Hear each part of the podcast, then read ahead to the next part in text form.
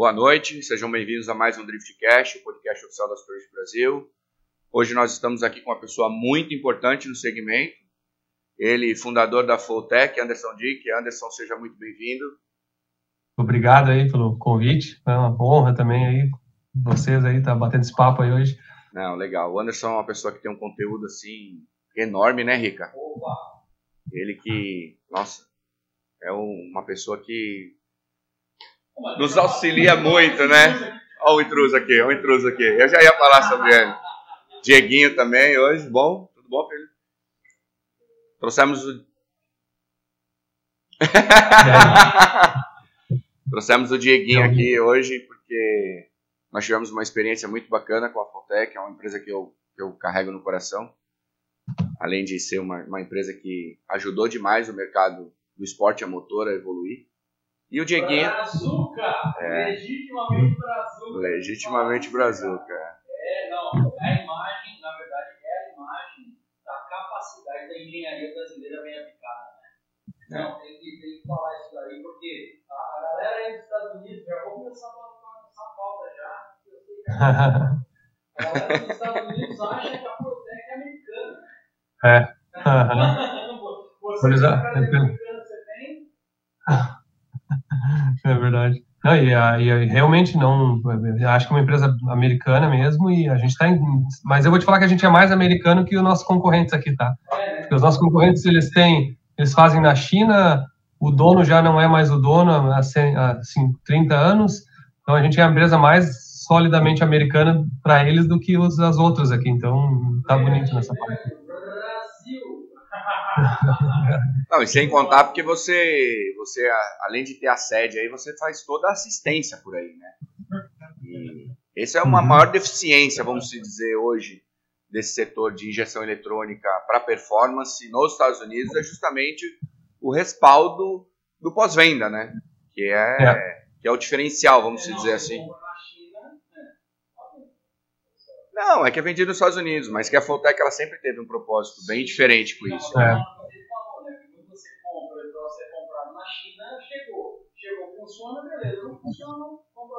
É, mas até os produtos aqui americanos, eles são fabricados na China, digamos assim, mas distribuídos pelos americanos, só que o suporte dos caras é muito falho. E, e até eu não digo assim, não é só atender o telefone, ter alguém para atender o telefone ou responder, mas é alguém que rapidamente resolve o teu problema, sabe? Essa é a diferença, sabe? Tu pode ficar 10 horas com alguém no suporte técnico e não resolver nada, ou tu pode pegar e em dois minutos resolver o problema. Então, acho que essa é uma das é mais importante do que ter até o suporte mesmo. É, tá vendo? Faz todo sentido. Mas para você, galera, que tá assistindo, não deixa o seu like ainda. Tá? deixa o like pra gente aí, depois no canal, já se inscreve para receber notificações de tudo que nós estamos falando aqui para vocês, é material de interesse de vocês, e já Não estou aqui nesse momento. Senhor Anderson, uma pergunta que eu tenho certeza que muita gente quer fazer. Que carro você tem? Cara, tem. O mais importante é o Calibra, tá? É, é Calibra foi é o mais antigo carro, do assim. estoque, vamos dizer assim, né? É, da garagem. Quer que eu liste rápido ou vamos, vamos ficar uma hora nisso? é. Mas é óbvio, se Bom, tem Flotec é óbvio. É.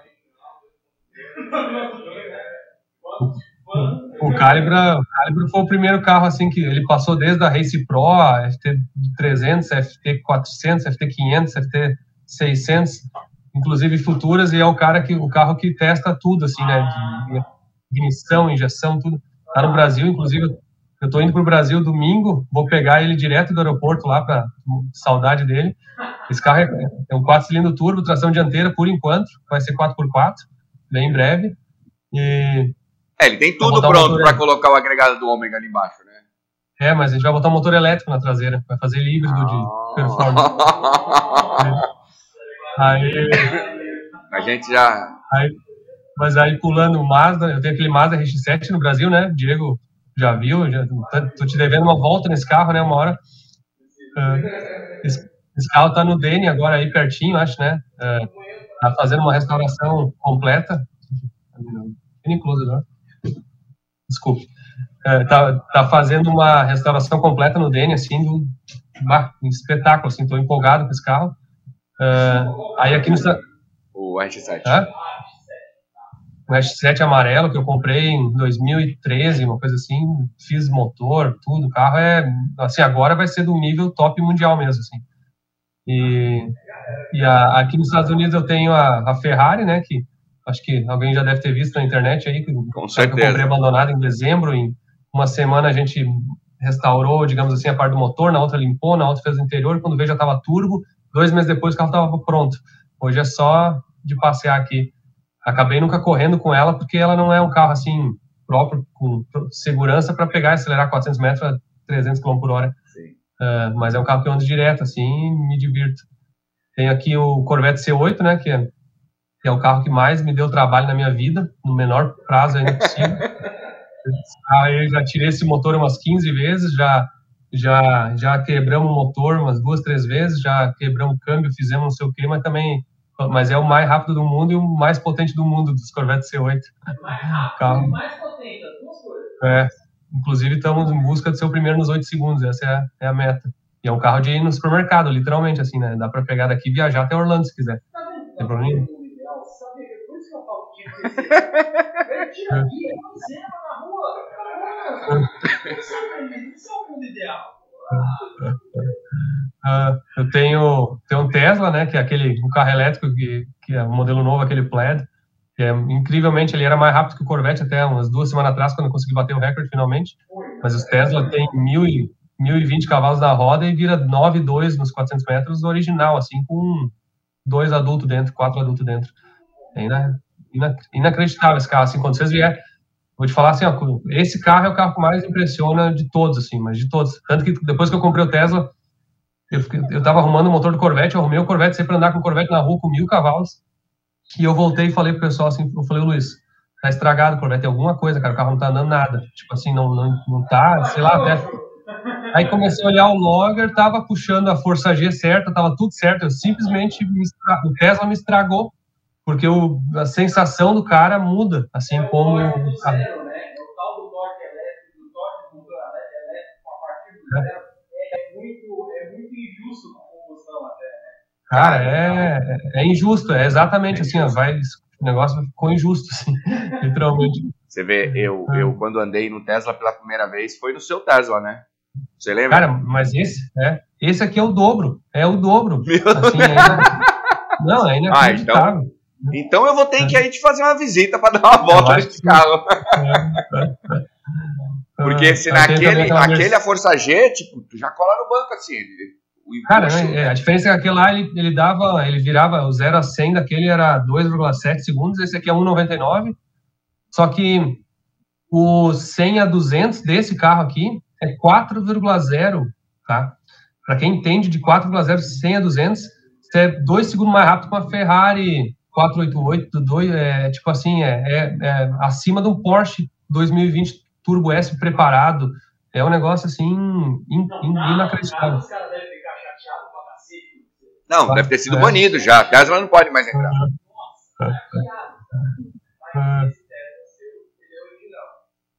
Original, aham. Uhum. Não, é pior que ele tem 1.020 cavalos, 1.020 cavalos o carro tem, e pesa 2.400 quilos, para ter uma ideia. Só que ele, a diferença é que eles fizeram tão potente agora que ele continua empurrando até os, tipo, até os 300 km por hora, por exemplo, assim, com a mesma força. Cara, não, é, até muita gente está criticando, assim, porque o carro é, dá pra dizer que é perigoso, assim, sabe, porque tu, em 9 segundos ele atinge 240 por hora. Assim, saindo parado. Hã?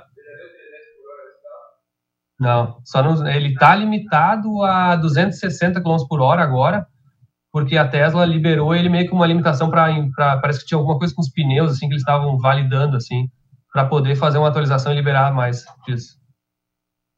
Mas é, não é inacreditável.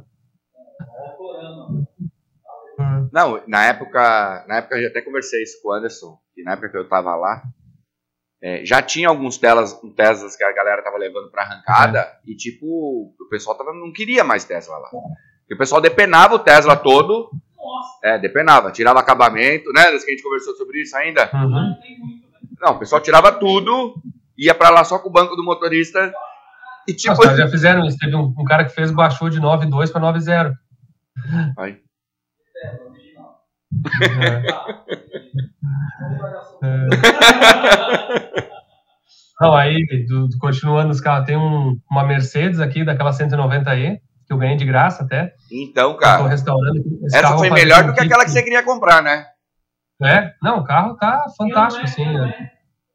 No 86, 1986. Só que o carro tava tá uns mais de 10 anos dentro de, um, de uma oficina, assim, literalmente não tinha podre, não tinha nada, tava perfeito, só que uh, tava abandonado, umas cinco camadas de tinta em cima, assim, ao longo dos anos foram pintando e pintando e pintando, a gente raspou na, na lata e tá fazendo agora com um kit de Evo 2, uh, toda, assim, tô fazendo motor, o motor de Cosworth dela é 4 cilindros, a Sim. Proline fez para mim, 2.3, tô fazendo compound turbo ela, para fazer uma, uma coisa diferente mesmo, vai ser um negocinho legal também.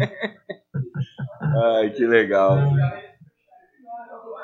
Não, ele é aspirado. É ele é aspirado, ele tem 200 cavalos aspirado, mais ou menos. 200 cavalos é o câmbio de câmbio 5 mais normal, né? É o 5 mais, é o dog leg que eles chamam, que é a, a, a primeira, para trás, né?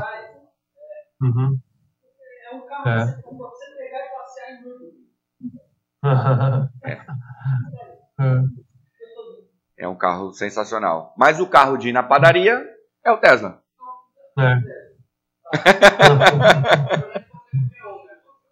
é. Não, pô, na verdade eu ando todo, todos eles igual quase, assim, é, é, bem comum. E, tem mais um...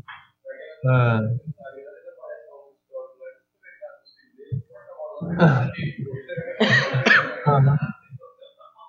é bem Mas por aí eu, mesmo. Tem, tem, um outro carro que é um novo aqui. Que eu não, quando é que vai sair esse podcast aqui? Quando que vai sair o podcast? Quinta. Ah, e, e, tem então, deixa eu dar então um spoiler, já que isso aqui vai sair um pouquinho antes. Sábado aí no meu canal vai ter um, meu, nova, uma nova saga aí, e ninguém tá esperando. Essa aqui eu guardei segredo bonitinho, já faz meses que eu tô programando ela, eu vou, vou mostrar pra você, mas tem que assistir sábado de manhã, às 8 da manhã, no, no vídeo lá pra você ver o carro novo. Já tá aprontando de novo. Sábado tem mais uma novela do Anderson Dick. E, e, e é impressionante, né? Porque é a novela que nós, homens, gostamos de assistir. e ó, não faz conteúdo pequeno, não, hein, meu? É, é. pra lá de uma hora que é pra poder realmente a gente poder. É, é, é. é. Não, porque quando acaba, tu fala, meu, acabou.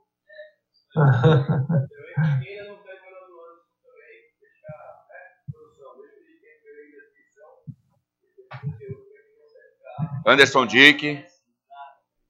É, muito bacana mesmo. Em todas as redes, viu? Tanto Facebook, Facebook eu não sei, então falei besteira. Tanto o Instagram uhum. quanto o YouTube é algo que é realmente diferenciado. Ô Anderson, vamos falar uma, um pouquinho sobre o produto Foltec? Algo uhum. bem breve, eu sei que você já comentou isso algumas vezes, mas algo que para o nosso público ainda desconheça. Como começou isso? É, como é que foi você colocar esse produto no mercado? Cara, é, eu digo, eu brinco, foi, foi muito fácil, só sorte, né? As coisas tudo vão naturalmente. é. Eu acho. Eu acho, eu acho que quando nós conversamos, passou um pouco de dificuldade. É. Falou Não, que tudo que ganhava tinha que é. colocar de volta na empresa. Cara, a gente brinca, mas uh, uh, fazendo uma o que a diferença, eu acho que da Fueltech para o resto, assim, da, especialmente as empresas americanas, né, até não não tirando mérito, mas a gente faz o que a gente gosta e o que a gente quer como produto. Então, por exemplo, uh, às vezes a gente faz decisões assim de desenvolver um produto ou fazer uma coisa que nem necessariamente comercialmente é a decisão mais acertada, mas ela ela ao longo prazo ela em geral tem dado certo porque isso se comprova justamente pelo sucesso que a gente está tendo ao longo dos anos porque tu tem que ter um princípio de fazer algo que realmente tu acredite que vai ajudar alguém ou que vai solucionar um problema. Então, voltando ao início lá, até que foi começou literalmente um projeto de faculdade no, no quarto do, do, da época de colégio, de, de faculdade em Porto Alegre. Eu, apresentei como um projeto de curso, eu nem esperava trabalhar com isso, eu estava com a minha vida arranjada para morar na, na, Alemanha, né, não sei se vocês já escutaram essa história, eu tinha estágio para trabalhar na Bosch Motorsports, tudo meio que assim, ah, pronto, e, e, acabei rodando em uma cadeira, duas cadeiras no último semestre da faculdade e perdi esse estágio. Aí achei que minha vida tinha acabado e dali em diante uh, tive que mudar todo o planejamento ali. E aquele produto que era, na verdade, nem era um produto, era um, um projeto final de curso, acabou meio que tendo um certo interesse. Eu comecei a acompanhar mais a arrancada, fui para Curitiba, festival, até uma pena agora, né? A gente tá perdendo o autódromo de Curitiba aí. É, uh, pena mesmo. pena mesmo, sabe? E, e, e aí, daquilo surgiu a ligação mais com a arrancada e comecei a aprender, comecei a gostar, comecei a, a, participar, até brinco que de 2001 a 2016 eu talvez fui em todos os eventos que teve em Curitiba, todos os eventos que teve no Velopark, todos os eventos assim que foram ligados a essa essa era ali uh, no Brasil e estar tá nesses eventos, estar tá presente foi o que, digamos assim, faz o cara escutar, faz o cara ter uma ideia, faz o cara pensar uma coisa diferente, faz o cara uh, poder eh, desenvolver alguma coisa diferente. Claro, quando eu comecei a vir para os Estados Unidos em 2006, 2007, uh, foi onde é que abriu minha mente assim muito para coisas mais longe do que a gente estava acostumado. Então, assim, eu acho que a constant, constantemente estava tentando melhorar, nunca está satisfeito, entre aspas, né? Nunca está satisfeito acomodado é o que faz, uh, talvez, uma das razões, entre aspas, do sucesso. Claro que a gente tem uh, acho que um dos outros, o outro fator é juntar as pessoas competentes para trabalhar, né, para fazer isso aí. Então, hoje, uh, as pessoas às vezes até botam muito em cima de mim, digamos assim, ou, ou, daqui a pouco eu sou o front mais e apareço, e como se a responsabilidade fosse minha, do, do, do digamos, sucesso da Fotec, mas é, é quase o contrário, assim, eu só consigo estar, tá, inclusive, brincando com os carros e desenvolvendo e fazendo essas coisas, porque a gente tem um time, times muito fortes por trás do desenvolvimento de outros produtos, então, hoje, por exemplo, em Porto Alegre nós temos 150 funcionários, uh, aqui nos Estados Unidos está com 28, Uh, e, e, são, e são, assim, cara, modéstia à parte, os melhores dos melhores, assim, em cada área, sabe? Não importa se é no RH, ou no financeiro, ou no desenvolvimento, ou, na, ou quem vai para a pista mesmo. Então, a gente procura, a gente sabe quão importante as pessoas são e quão importante a paixão pelo que faz é importante. Então, linhas bem, bem abertas, assim, eu acho que esse é uma das principais razões, assim, de a gente estar onde é a gente está, que é essa paixão e, e, digamos assim, resiliência, esforço grande em cima de qualquer coisa.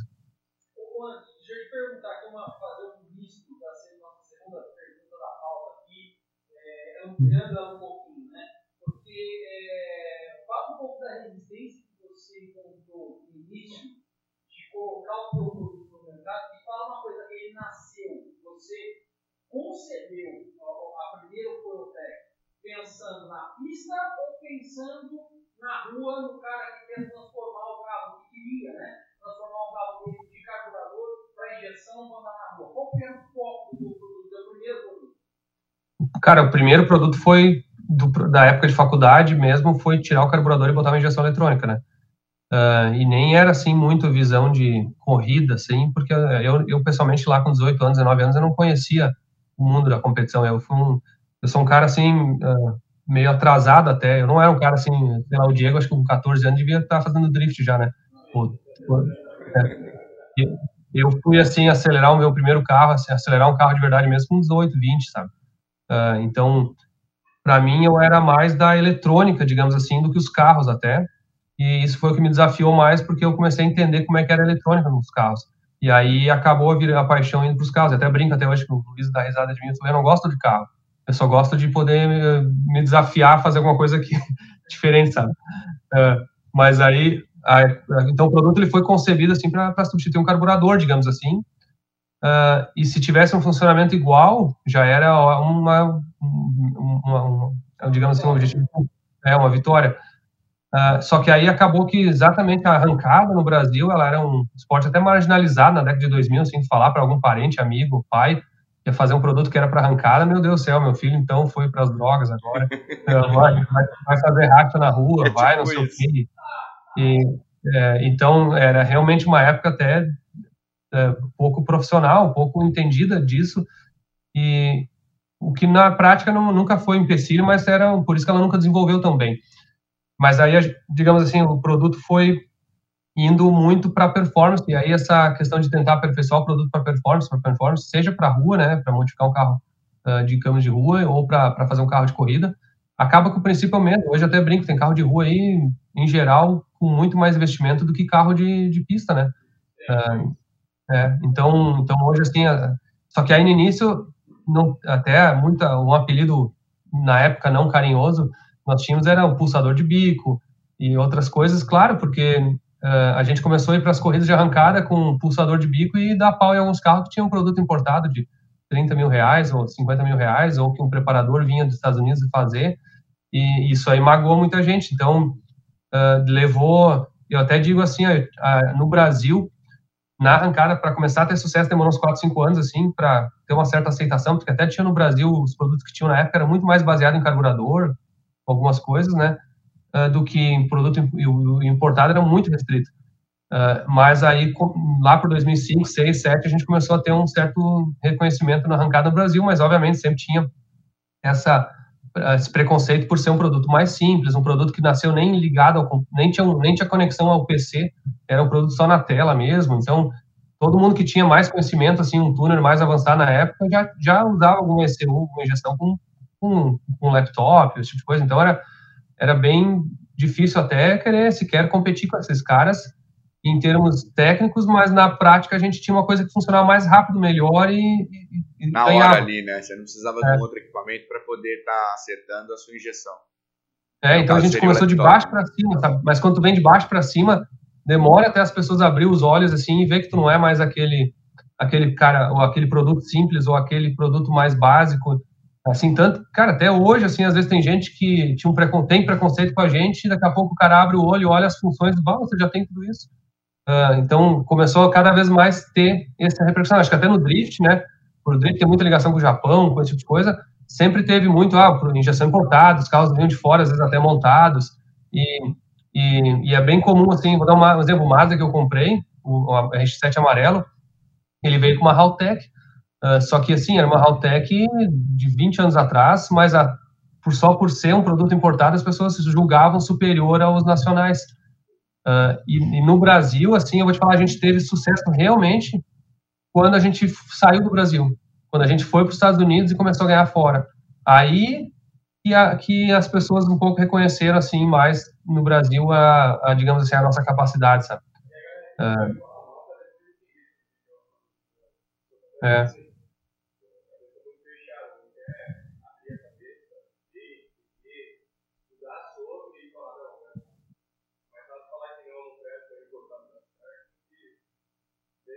É, é, eu tenho.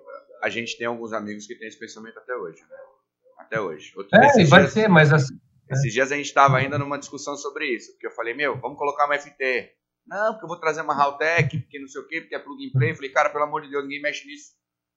Vamos colocar uma que a gente consegue dar assistência aqui, é muito mais fácil qualquer um mexe, fica mais fácil pra gente. Bom, resumindo. Mas, é, ele, com certeza ele vai estar tá vendo esse podcast, ele vai me xingar. Mas, mas é uma realidade, né? É uma, é uma coisa que eu, eu vou te fazer uma pergunta, porém eu acho que eu já sei a resposta. É, você, com é, a construção do seu produto, da Fulltech, indo nos autódromos para ver como é que funcionava, podemos entender de que você ia para suprir uma dor que os pilotos tinham na arrancada, você vinha para tirar essa dor deles, vocês entendendo tudo o que estava acontecendo, quais eram as dificuldades deles, para vocês irem trazendo as facilidades. É mais ou menos isso, não? É, e eu acho que assim, como eu falei, eu, ah, hoje eu, eu acredito que a gente tem assim a, a tecnologia mais avançada assim no mundo de ECU relacionado à performance no sentido de que a gente, a gente sabe um monte de coisa que dá para fazer. Vou dar um exemplo assim, ó, as ECUs há 20 anos atrás no Brasil eram de gerar um botão, sabe?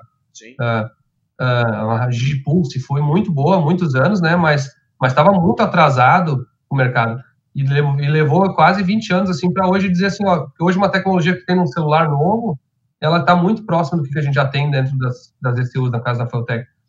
Uh, então assim, o que, que o, meu, o que me desafiava, me deixava desconfortável, todo o nosso time é a gente sabia que dá para fazer muito mais coisa eletrônica do que se estava fazendo, e, e só que a gente precisava entender o que era a dor para poder, então, pensar numa solução. Então, o desafio, assim, por exemplo, se você for numa corrida, e quiserem e eu tiver nessa corrida, provavelmente vocês vão me achar no carro que está dando problema.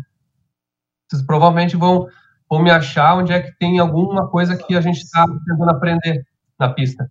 Então, eu, eu tenho uma atração por, entre aspas, um desafio, sabe? E acho que é isso que é um, é um exemplo claro. Assim, a gente foi buscando tentar aperfeiçoar o produto, aperfeiçoar, melhorar, usar a tecnologia. Assim, uns, primeira, hoje nós temos uma, acho que a nossa nosso desenvolvimento, a nossa engenharia é uma das maiores engenharias do mundo nesse segmento. A gente tem mais de 35 engenheiros uh, dedicados em desenvolvimento de produto eletrônico nisso. Isso aí é múltiplas vezes do que a Haltech tem, múltiplas vezes do que a Holly tem múltiplas vezes do que outra qualquer outra marca no mundo. Por isso que os últimos cinco anos, inclusive, a gente deu uma uma disparada assim, passou por fora assim. E, poucas dessas empresas sequer viram assim o quanto a gente avançou nesses últimos anos, sabe? Então, isso é bacana. É, recentemente a NASCAR passou ao utilizar injeção eletrônica, né? Uhum.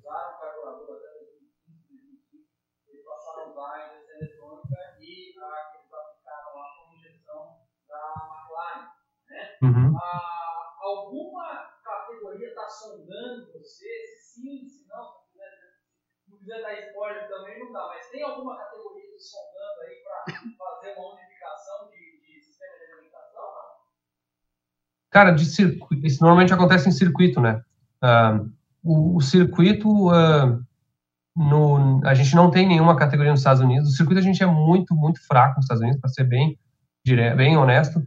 A gente tem, sei lá, deve ter meia dúzia de carros de circuito nos Estados Unidos, porque o mercado dos Estados Unidos é muito focado em nicho, assim, né? Então, se tu te dá bem num nicho, foi tanto que a gente acabou vindo para arrancada nos Estados Unidos e se deu tão bem que quase não sobra muito a, nem a energia para ir em outros. A gente está tentando entrar no drift, é bem difícil, né? Muito difícil entrar no drift aqui nos Estados Unidos, está tentando.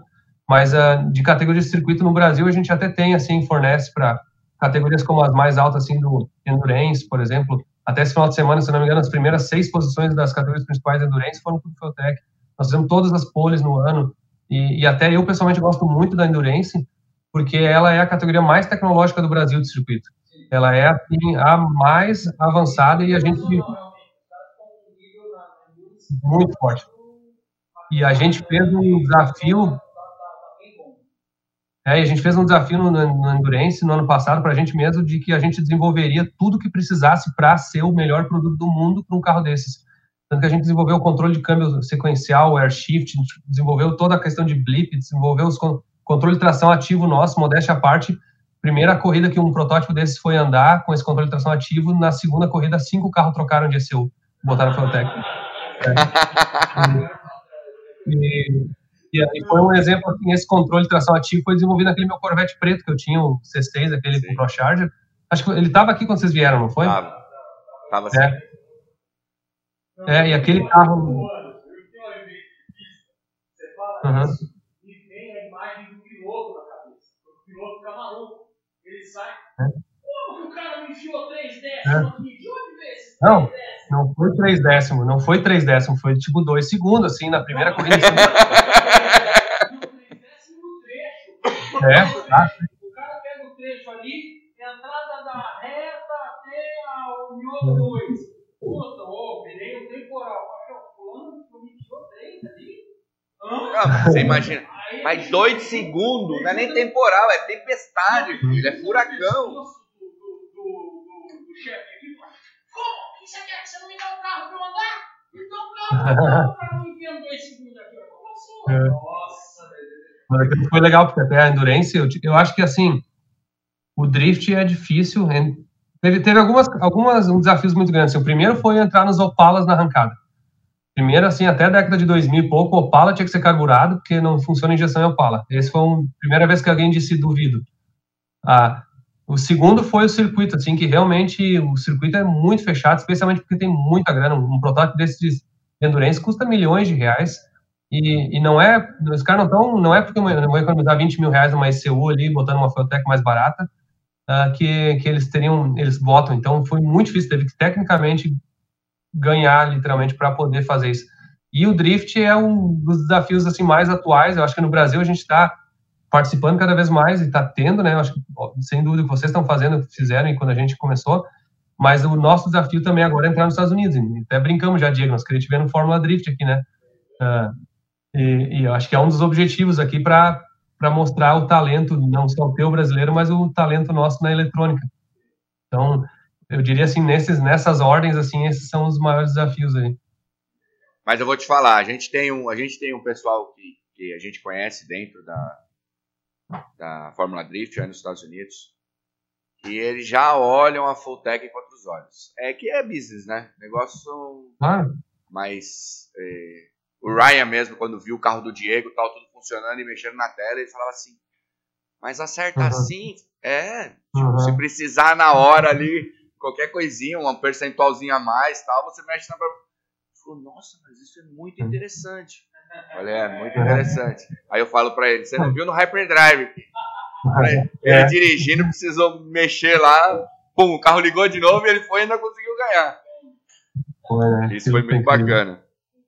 Mas é, é uma questão de tempo. O trabalho, o trabalho bem feito, a dedicação que vocês têm é, é ímpar.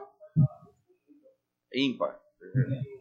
Eu tenho certeza de que hoje é, é é muita dificuldade, acho que pelo comodismo, sabe? Das pessoas estarem acostumadas com o que elas têm e aí, de repente, elas não quiserem mudar porque tem um pouco de receio.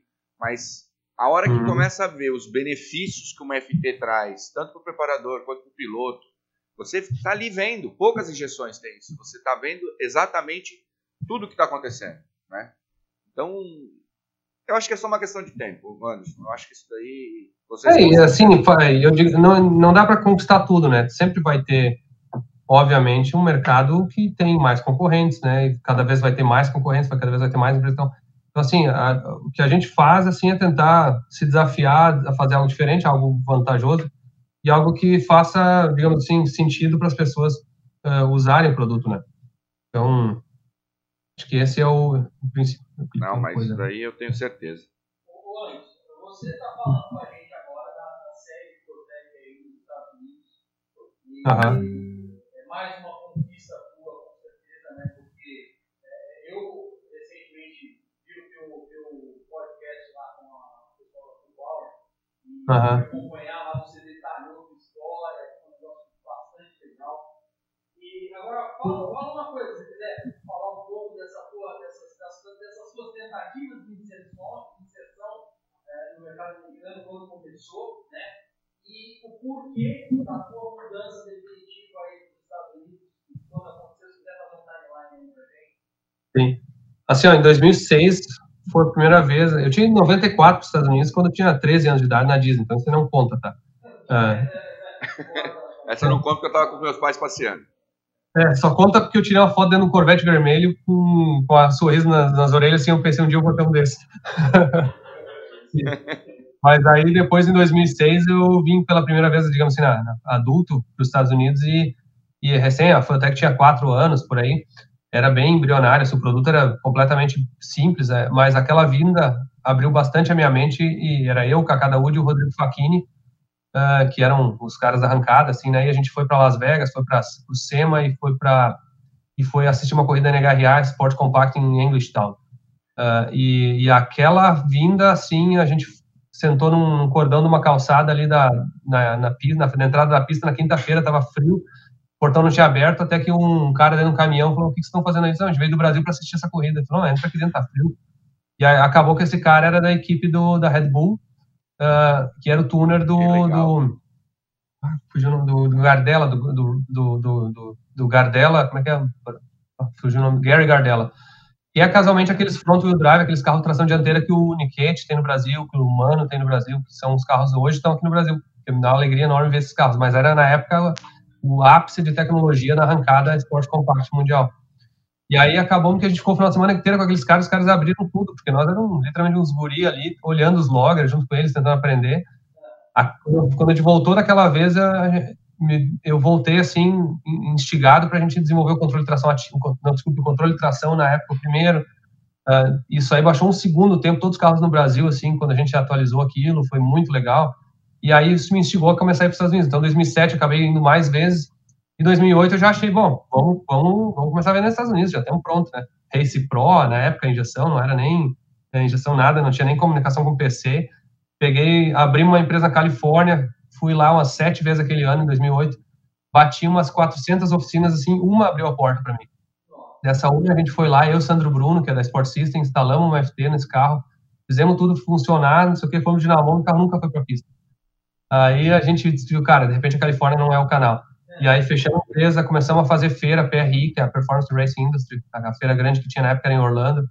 Fizemos essa feira em 2009, 10, 11, 12, quatro anos assim, pegando avião, indo no Walmart, comprando mesa, toalha, levando produto na mala, uh, e para as pessoas pararem e falar, não, vocês estão fazendo isso aqui errado, tinha que ter um, um cabo serial, ligar no PC, tem que ser uma caixa preta, é, escondido, estão fazendo isso errado, e todo mundo dando lição assim, nós, cara, mas é tão diferente, por que, que não, será que não, vamos insistir nisso?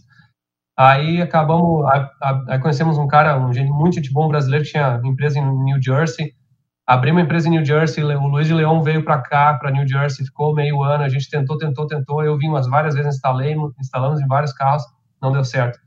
Aí fechamos a empresa em New Jersey, aí tentamos em Nova, em Orlando, com uns parceiros ali no porto-riquenhos, começamos a desenvolver e vai, vai, até que, pum, deu errado. Aí já estava quase desistindo, e aí o pessoal da, aí o, dois brasileiros, o Roder Busato e o, o Fábio Costa, né, que tem Hoje, se, provavelmente conhecem eles porque eles têm dois promotes de arrancada no Brasil, o Fábio, os outros carros também. E eles uh, compraram, na época, dois motores da Proline Racing, que é a empresa que uh, é, já era, na época, conhecida por ser a empresa com os melhores motores de arrancadas do mundo, V8. Assim, né? uma, uma curiosidade hum. boa aqui, tá? Esses motores da Proline, é, qual é a litragem deles? Tamanho, é 8, 8 litros e pouco, é 500 e poucas cilindradas, é, 500 polegadas cúbicas. E não é muito grande, porque eles são turbos, são sobrealimentados, então eles têm 5, 6 mil cavalos com isso aí, né? Uh, e já os motores nitro, que, que aí é óxido nitroso, né? Esses aí sim tem 16 litros, é o dobro praticamente. Ah, são 2 litros cada, cada, cada cilindro. Cada pistão é um. Cada cilindro Eu fui lá. o Anderson levou a gente lá. É, é algo assim. Mas aí... Não, você não está entendendo. É, é a estrutura que é aquele lugar. É surreal. É. Até. É tudo billet, é tudo billet. O motor desse custa tipo 80, 100 mil dólares, assim, um motor inteiro billet de alumínio, assim, não, não tem uma peça praticamente, não é billet o negócio. Mas faz 4, 5 mil cavalos, não estraga, anda 3 anos, desmonta, vende por 70 mil usado e, e no final custa mais barato do que fazer um DTA na arrancada no Brasil. Entendeu? É? Não, isso não dá. Aí também já não dá. É. Mas aí, voltando aí, o Fábio Costa e o Roder Jack compraram esses motores queriam botar Feltec neles. Na época a gente tinha FT400, isso era 2012. E aí ele me passou o telefone do Eric, dono da Proline, peguei o telefone, me preparei antes, estudei o que, que eles usavam de injeção, que era uma injeção chamada Big Stuff 3, uh, ah, e comparei ela e eu vi que a gente não tinha uma série de listas. Assim, eu fiz uma lista de 16 pontos que eu, que eu teria que perguntar para eles se faria diferença, se eles precisariam daquilo ou não.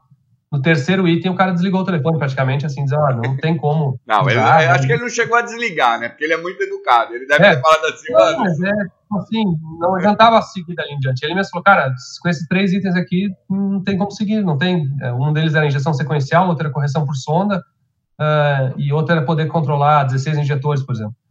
Uh, então, uh, e aí tinha mais outros 15 que a gente não fazia. Uh, aí eu mesmo concordei, liguei pro, pro Roder Jean, falei, cara, uh, não tem, nosso produto atual não tem condições, mas eu disse pro Eric, para os americanos, eu disse, cara, a gente vai desenvolver um produto, a gente está iniciando o desenvolvimento de uma plataforma nova que viria a se tornar FT500, uh, ah, e a gente vai adequar o produto para poder atender essas aplicações. E, e aí, na verdade, eles entregaram os carros no Brasil, quando eles chegaram, os americanos foram para o Speed primeiro lá em, em, em Tatiba, e viram lá alguns carros, inclusive do Adriano Caiayan, com Flotec, outros carros assim, e bateram papo, e depois eles foram pro Velopark numa corrida mesmo, chegou lá de 200 carros, tinha 190 usando Flotec. Daí eles meio que abriram o olho assim, do tipo, ó, esses caras não são, né, tão guris. E aí, e aí foi que acabei conversando com eles bastante, já tinha passado seis meses, eu atualizei sobre tudo que tinha feito e que a gente estava uh, adequando o produto para poder atender as, as exigências deles, digamos assim, e Seis meses depois ele me ligou, o dono da Proline, disse, ó, oh, quero marcar uma reunião, vocês vêm para cá ou vou para o Brasil, só, é sério o negócio. Aí acabei indo para os Estados Unidos, fizemos uma reunião e, e, eles queriam fazer um produto chamado Proline, na verdade, que era para eles. Uh, e, e, como a gente já tinha tentado entrar em tantos estados, tantos lugares, de tantas formas diferentes, eu acabei dizendo, cara, vamos tentar. Uh, e, aí, e aí a gente começou a desenvolver como nem seria Fueltech o produto mesmo, só que nesse um ano de desenvolvimento, digamos assim, vindo para cá e, conversando e tudo, acabou que fez mais sentido fazer Fueltech, continuar sendo Fueltech.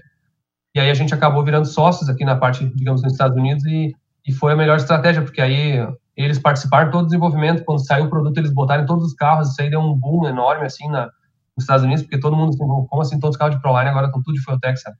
Então, e, e embasado com muito, com muito suporte, foi uma estratégia muito vencedora nessa, nessa parte aí.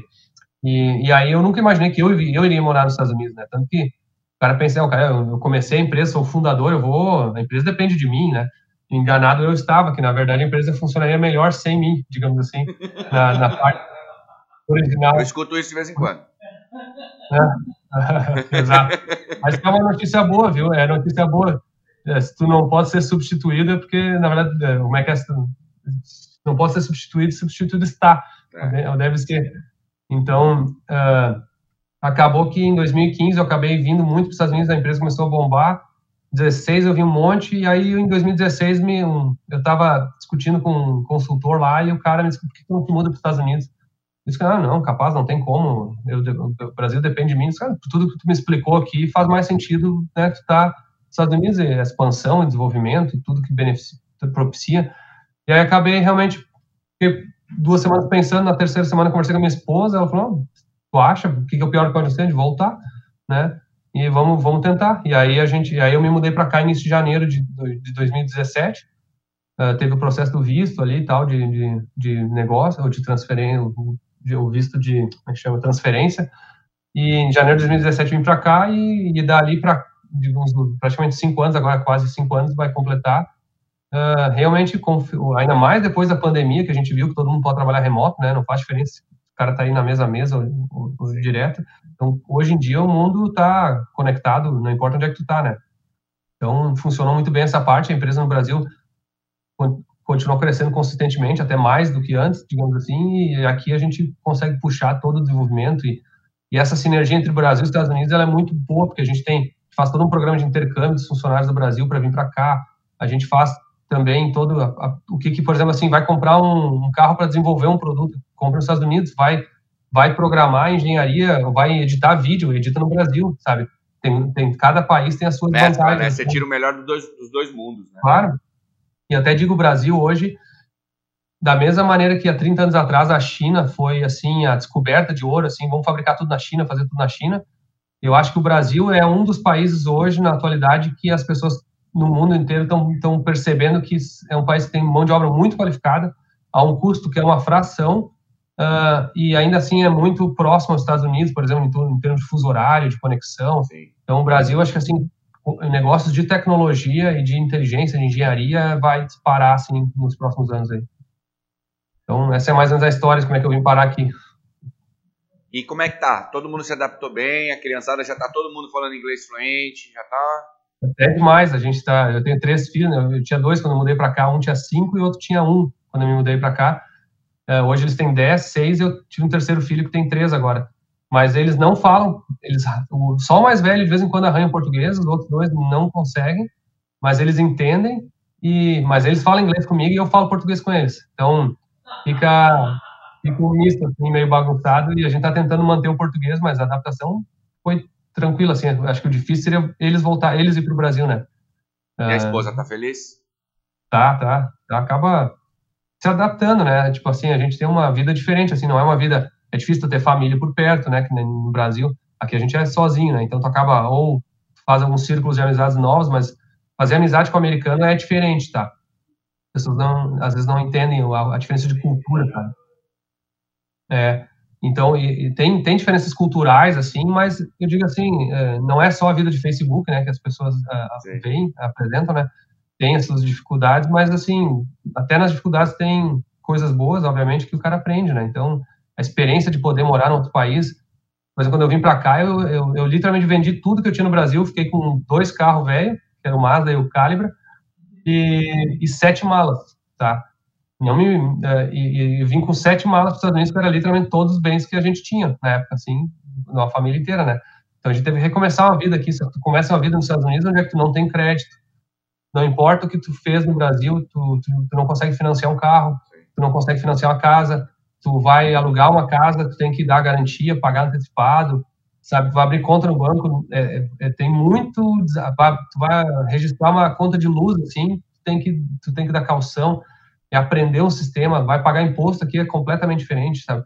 Então, assim, o exercício mental, assim, que o cara tem que se adaptar para uma mudança de país, talvez é uma das maiores exercícios cere de, de cerebrais, assim, digamos que alguma pessoa pode fazer de, de vida, sabe? Então, isso, isso acho que foi muito útil, muito, muito bom mesmo. Tem muita, tem muita coisa que quando você nasce num lugar, você absorve por osmose, né? Aí você vai para um lugar onde tudo isso é diferente e fala, nossa, peraí. É. Caramba, mas não, é, é tudo muito diferente. A atmosfera acaba sendo diferente, né? Então, é, uhum. isso que você está falando. Ô, ô, ô Anderson, voltando para a questão vista, assim, ah, você contou como foi o teu início e, e aí você passou a, a, trabalhar bastante com o pessoal da arrancada. A arrancada virou uma paixão para você? Você começou a participar da arrancada ativamente? Você chegou a ter um carro de arrancada, teu ou não? Cara, passou, da paixão, passou a paixão porque eu, eu, digo assim, o cara começa a se envolver, realmente começa a entender, começa a te entender como fazer alguma coisa. Eu, eu nunca tive um carro, carro de arrancada mesmo, mas assim, eu corri com, na época em 2009, meu Calibra, transformei de, de arrancada, corri em 2009, depois voltei para fiz para Track Day. Uh, eu já tive assim, corri com o meu Mazda RX-7 ali por 2016 por aí. Agora eu tô, digamos assim, correndo mais com o Corvette C8, mas eu sempre fiz assim, um, eu sempre foi um carro que pudesse andar na rua, né? E que eu levasse para arrancada, porque aí para mim era um desafio um pouco mais plausível, assim, do tipo alguma coisa táctil, assim, é uma coisa que eu podia é, é, até dirigir na rua mesmo, que eu gosto muito, assim, e não é porque eu, eu não faço, não é que eu corro na rua, não é que eu faço nada errado, pelo contrário, eu sou, eu gosto de da, da, da do trabalho para casa e da casa para o trabalho, assim, com, por exemplo, de Ferrari, com, uh, sabe, curtindo o carro, sabe, ou, ou, ou entendendo uma função, ou pensando como é que fazer, então, essa parte eu curto muito, assim, de, de, de andar, então, eu nunca fiz um carro de arrancada mesmo, e eu não tenho muita vontade. Nesse momento, eu não, nunca diga nunca, mas nesse momento eu não tenho vontade de ter um carro dedicado arrancada. Apesar de que nos últimos sete semanas eu fui seis semanas para a pista, mais ou menos, tá? Então, eu, talvez eu estou me contradizendo aqui já, mas uh, digamos assim. Mas isso eu acho que você hoje, por poder é, ter mais liberdade para fazer isso, acho que você aproveita muito mais, né? Antigamente você Sim. tinha porque você gostava, era uma paixão, mas você tinha prioridade do trabalho, né, Anderson? Então, tipo, não era algo que é, você conseguiria fazer. E aí até, até, entra uma mistura que a gente discutiu um pouco fora do ar, mas é, é, é, até a questão do meu canal no YouTube, como é que isso apareceu, né? Porque, uh, na verdade, a paixão por, por, por, carro, por performance, por desenvolvimento sempre teve, né? A diferença é que uh, nem, é, é, difícil tu mensurar qual que é o benefício para a empresa de ter, por exemplo, eu envolvido num projeto, num carro, por exemplo. Entendeu? é difícil entender assim a relação e o benefício, porque eu vou dar um exemplo assim, assim ah, mas o cara tá perdendo tempo lá mexendo no carro, ou ou vou dar um exemplo assim, a exposição que o, que o resultado do Corvette, o recorde mundial do Corvette C8 teve aqui, cara, não tem marketing que pagasse isso, sabe? Uh, tipo assim, se fosse, é, que nem dizer assim, ó, qual que foi a expressão, por exemplo, o Netflix para todos nós, né, para vocês e para nós ali, o, o Hyperdrive, quanto teve disposição por causa daquilo ali, versus o, o esforço de você, sabe? Uh, então, uh, hoje o marketing é, muito, é muito diferente do que era cinco anos atrás. Então, fazer hoje assim, um vídeo institucional do, da empresa, assim, ó, nós somos a melhor empresa do mundo, a gente tem o melhor produto do mundo, cara, isso não, não é assim que se faz mais faz muito tempo. É, então, então mudou muito a forma de se comunicar das pessoas. E, e para mim, o que que, eu, que que foi a ideia? Eu gosto disso. Eu acho que tem um monte de coisa legal acontecendo. Vamos, vamos experimentar, ver se compartilhar isso aí não é uma coisa que, que vai reunir as pessoas e trazer as pessoas mais próximas. E nem que seja para motivar, nem tudo é, nem tudo é, é, pensando em dinheiro, digamos assim, não é, não necessariamente pensando em retorno disso. Sim. Mas o bom é que quando o retorno vem natural. Então hoje a gente brinca, a gente diz assim, cara, hoje uh, talvez um, o meu canal pessoal é uma das ferramentas de, de marketing ou até de, digamos assim, de, de, de marca mais eficientes que a gente já fez, entendeu? Sim. E, e, isso justifica, inclusive, até brinco, se isso aqui servir de desculpa para minha mulher, para as pessoas na empresa que eu posso, para mim, mexer nos carros, eu estou feliz, entendeu? É, então, acabou unindo o útil ao agradável.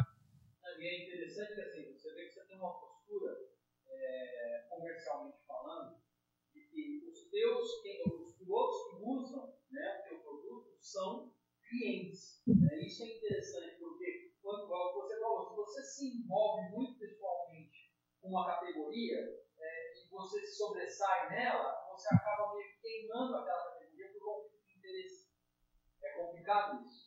Né? Porque aí é, mas o... falar, é, mas o carro do cara ali só anda porque o Anderson põe a mão. Mas, o... é, mas aí vou dar um exemplo assim no negócio do C8 aqui, né, ah, é uma briga, assim, entre algumas pessoas que estão tentando ser o recordista mais rápido. Eu tentei, tem a menina, aquela Emília Hartford, que é uma youtuber, né, de, da Califórnia, que famosa, assim, ela, ela, inclusive, se fez o um nome por causa do C8 e os recordes que ela fez. Eu tentei uh, botar a Feltec né, ah, no carro dela, antes de ela botar a Holly até, ofereci um monte de informação privilegiada, tudo que a gente podia, assim, tudo, eles olharam meus logs, olharam as coisas, tudo, Três semanas depois aparecendo de vôlei.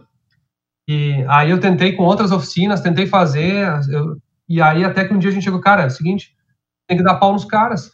Se não der pau nos caras, não, não, não, vão te respeitar. Aí foi que a gente botou, então vamos dar pau nos caras, então vamos, vamos fazer esse negócio dar certo. E aí foi que a gente viu, e aí agora sim, agora bateu o recorde, é, literalmente inverteu, assim, é, é, é impressionante como a cabeça da gente, né, incluindo, eu vou me incluir nessa, porque a gente olha para alguém que bate um recorde, quem é o mais rápido, quem é o recordista, o campeão, e a gente idolatra essa personalidade como se tudo que ele faz é certo e o segundo para trás está tudo errado, né? Infelizmente o mundo é assim, entendeu? Então, tu, se tu não te destacar e não for lá e fazer para mostrar agora que eu tenho abertura para os outros carros botar aí, agora tem um monte de Corvette C8 botando Fueltech então, agora talvez eu possa fazer o que, o que eu precisava fazer, mais ou menos eu fiz. Uhum. Dali para adiante pode talvez deixar andar, sabe? Que eu acho que toda essa dificuldade de você entrar no mercado deles, né, inclusive você falando que deu até informações privilegiadas, onde eles iriam estar tá ganhando recorde com o seu produto, para você ficou até mais consolidado, porque você teve as portas fechadas, você foi lá, montou o seu, o seu próprio carro, com o seu próprio produto, você mesmo dirigindo, foi lá e quebrou o recorde. Ainda falou, ó, eu dei a informação, vocês não quiseram usar, usei eu.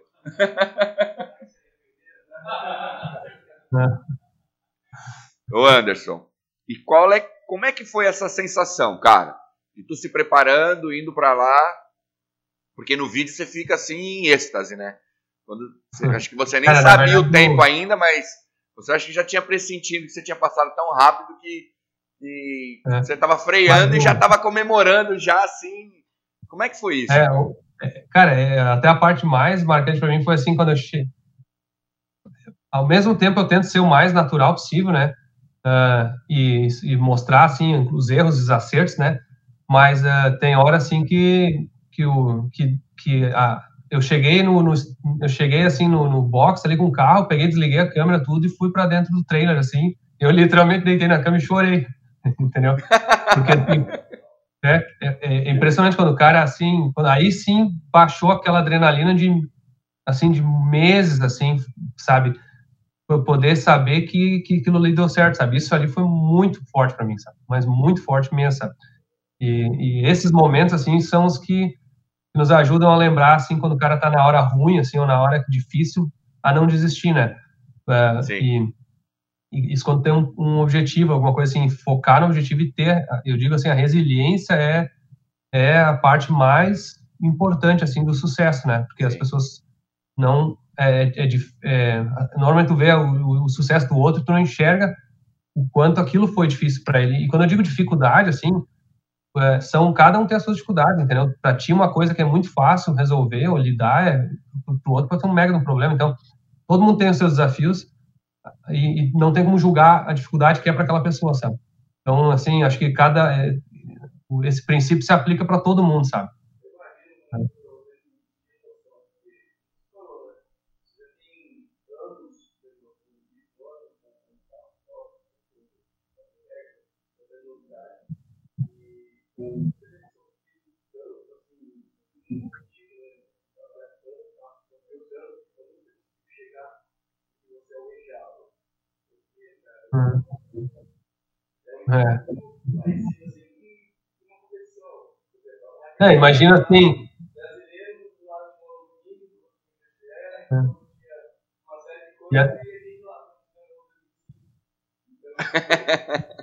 é isso que eu ia te perguntar, cara. Como é que foi quando, quando tu ganhou o Hyperdrive, assim, quando é que tu te ligou?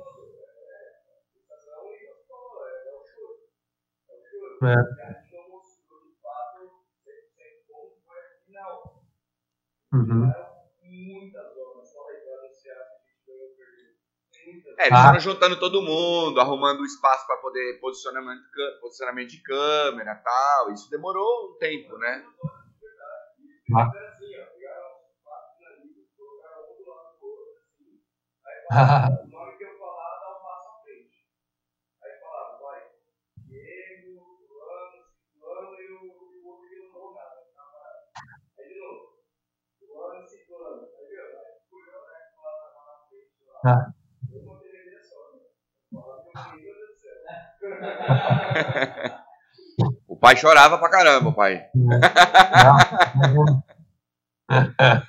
É. Mas eu vou deve te falar. Uma outra emoção também, assim, deve ser uma outra emoção, né? Porque uh, ter o filho, assim, né? O, é, o, é, ah. o filho conquistando algo que deve, eu não, não, meus filhos ainda são pequenos, mas para ti deve ter sido muito forte isso aí, né?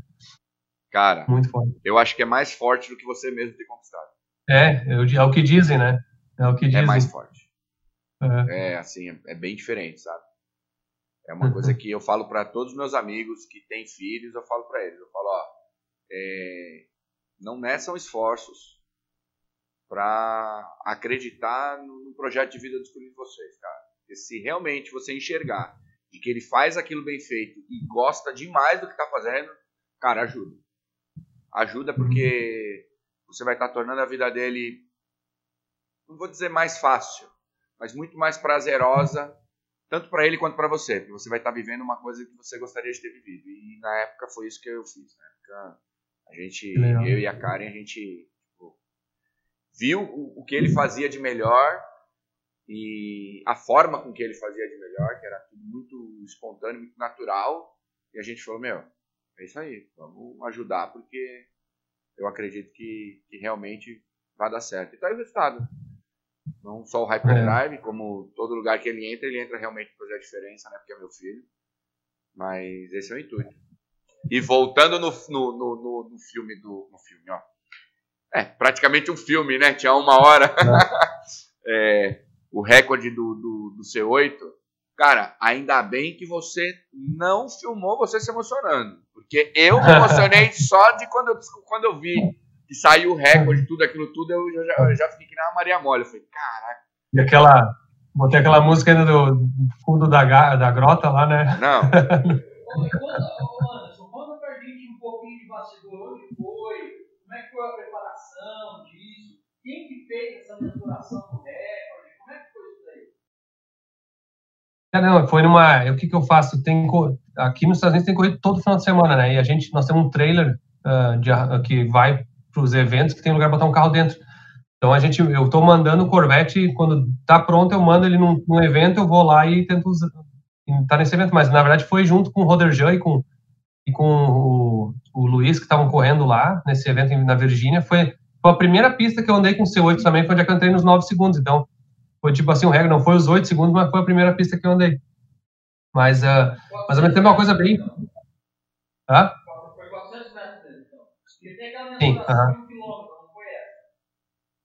Não, a, aqui arrancada só na 400 metros, tem, de um quilômetro tem prova de velocidade final, assim, mas eu, eu, eu não, não é o tipo de, digamos assim, competição que eu, que eu participo aqui.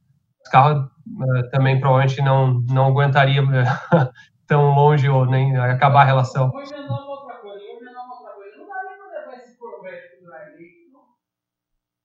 Dá, bem tranquilo. Esse carro daria tranquilamente para andar. Teve um Corvette Turbo que andou também no Drag Week, acabou bem, porque na verdade o Drag Week é anda 300 milhas, assim, 200 milhas entre uma pista e outra, dá uma passada, anda e passa. Então esse carro aqui, eu pego, se eu quiser ir para Orlando com esse carro aqui, eu pego e ando, não tem problema nenhum. Não, mas é, o Drag Week que eu falo é ali em Nevada, é o deserto de sal ali. Ah, não, tá falando. Tá, entendi. Tu tá falando da prova de velocidade final lá mesmo, né? Isso, é, Não. Cara, daria, mas uh, não, ali teria que mudar a relação, teria que mudar mais coisa. O Drag Week que eu achei que tu falou foi aquele que é, que é sei, que tu viaja com o carro e corre, viaja, corre, viaja, corre. É. Você vai viajando com o carro é. e participando das competições. Uhum.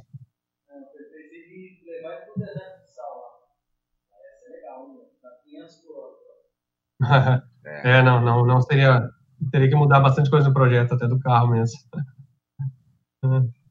Anderson, vamos falar um pouquinho sobre o canal, rapidamente? Uhum. O que, que você esperava quando você decidiu fazer o canal do YouTube? E... Cara, na verdade, eu, eu, eu uma, uma das coisas, eu sou muito curioso, né, de, de aprender assuntos diversos, assim, de aprender alguma coisa. Uh, eu, de alguns anos, uh, e isso, assim, às vezes eu, vou dar um exemplo assim, no início da, quando, quando começou a pandemia, começou a me chamar muita atenção, assim, de essa migração que teve, assim, de questão de assistir TV, de como é que, como é que a, a, o entretenimento começou a mudar. O, eu tenho um relacionamento muito bom com o Thiago Kifuri, que né, morava nos Estados Unidos na época, e a gente falava bastante nisso, ajudava, e fez, sempre fez um trabalho muito bom para a Feltec. Vocês até junto, de uma certa maneira, também, uh, seja na parte do Netflix, ou também do, da relação que a gente tem com a Feltec, vocês né, sabem que a gente discute junto uh, o conteúdo e pauta de um vídeo, esse tipo de coisa. Sim. Então, para mim, eu comecei a aprender, entender e eu comecei a fazer algumas até teorias assim de, de algoritmo do YouTube, de teorias de, de como é que, por exemplo, uh, deveria ser feito aplicar um conteúdo e aí, come, e, e, e, aí na verdade aquilo na minha cabeça ficou bem formatado assim do tipo de que como é que eu achava que o, o algoritmo atual do YouTube era uh, e, e, como é que eu podia fazer isso aqui não meio que não, não encaixava assim no no que a gente faz para a Feltec, sabe? Uh, e aí, na verdade, eu, quando, eu, quando eu literalmente fui, aquele primeiro vídeo que a gente foi olhar os carros abandonados lá para, na verdade, eu fui lá para comprar Ferrari naquele dia, só que eu não, eu gravei aquilo para mostrar para uns amigos, sabe? Que eu gravei no celular. Acabei que eu gravei aquilo para mostrar para os amigos eu, eu, e para subir, eu subi no YouTube para mostrar para os amigos. E, e ah, vários, assim, pessoais me falaram, cara, bota esse vídeo público, bota esse vídeo público, foi muito legal. E, e aí eu disse, ah, cara, de repente é a oportunidade de testar essa ideia, sabe? Uh, só que, então, e aí vamos dizer assim, come, começou meio que com uma, testando uma ideia, testando uma coisa, e obviamente foi mais sério do que eu imaginava, tanto que no início eu pensei, ah, vou botar dois vídeos por mês, e por causa que uma das minhas teorias, inclusive, é a frequência, né? Uh, não, não pode nunca reduzir a frequência, uma coisa meio óbvia, mas é, tem gente que esquece disso, né? E, e, então foi a questão da frequência, desse tipo de coisa. E aí eu comecei a fazer os vídeos quando eu vi os projetos começaram a, a dar certo, começou a emplacar, eu fiz, fui fazendo um vídeo por semana. Mas uh, foi um teste de curiosidade que acabou dando certo e, aí foi que começou a dar bem mais trabalho que eu imaginava, né? Então, aí que eu percebi que, digamos assim, onde é que eu fui me meter, né? E aí ou eu ou eu fazia um negócio mais profissional, e quando eu digo mais profissional, não é assim, captar mais profissional, mas é, tem que ter todo um. Para quem acha que tem gente que me pergunta assim, ah, que programa que tu usa para editar o vídeo? Assim, como se eu fosse editar o vídeo. Não, cara, precisa de uma equipe forte por trás, né? Então, tem, eu tenho mais, eu tenho um editor full time que faz a edição dos vídeos, tem um cara full, não digo full time, mas assim, grande parte da semana dele só para fazer as legendas, tem, que é uma outra teo, parte da teoria, né, da, da, das coisas. Tem, e aí, sem falar nisso, é gerar o conteúdo, pensar o que fazer, como é que uh, né, encaixar. Então, é, é, digamos assim, é um trabalho que demanda bem mais do que eu imaginava que iria me demandar, mas em compensação a gente teve repercussões assim muito superiores ao que a gente uh, esperava até, e tanto isso, repercussão para a empresa, para a Feltec, que tem me ajudado a, a, digamos assim, até incentivar fazer isso, mas até pessoal, assim, cara, eu não consigo ler, nem consigo ler, como vocês, né, as mensagens todas de, de por exemplo, de Instagram Direct, por exemplo. Mas eu faço um baita no esforço para ler. E, cara, assim, é incrível como tem mensagens positivas, assim, de pessoas que dizem que são, assim, animadas, assim, ou que estão motivadas a fazer alguma coisa por causa do vídeo. Acho que isso é uma das coisas, assim, para quem se expõe, que nem nós, assim, vocês, eu, uh, essa, essa, esse retorno talvez é um dos melhores, assim, porque tu vê que tu está, de alguma maneira, ajudando as pessoas. É o mais gratificante, né? É, isso é gratificante. Então, começou a ter vários retornos, assim, que eu não esperava, sabe? Uh, e isso, isso me, digamos assim, me motivou a fazer uma, um esforço maior, uma estrutura maior para continuar isso aí. Agora, será que eu vou conseguir manter isso aqui por, por anos? Não sei. É, é simplesmente faz 10 meses que eu comecei o canal. Uh, eu não falei nenhum sábado, uh, e, mas uh, vamos, vamos ver se a gente se consiga manter uma. Hã?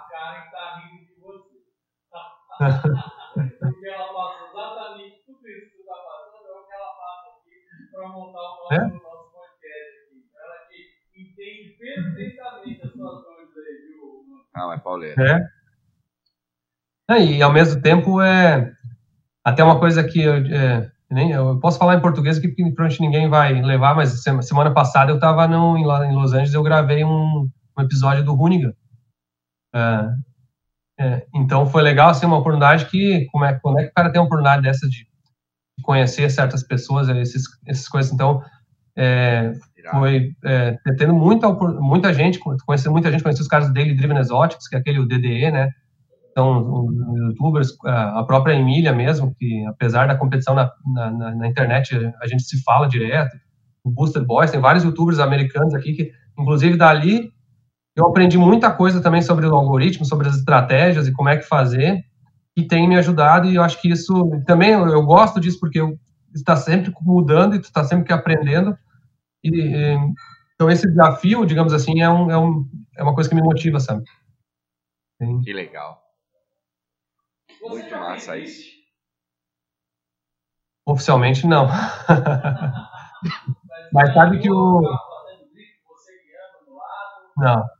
Mas sabe que o agora que eu, a gente conheceu o Federico aqui, né, o xerife, ele sabe que ele mora a 20 minutos da minha casa e é ele é italiano, né, mas ele mora nos Estados Unidos aqui, mora 20 minutos da minha casa e o, e o carro dele fica a 15 minutos da minha casa, fica naquela pista de AMP. Uh, ah, então, então ele já me prometeu me dar uma aula de, de drift aqui no, com, com os carros dele aqui.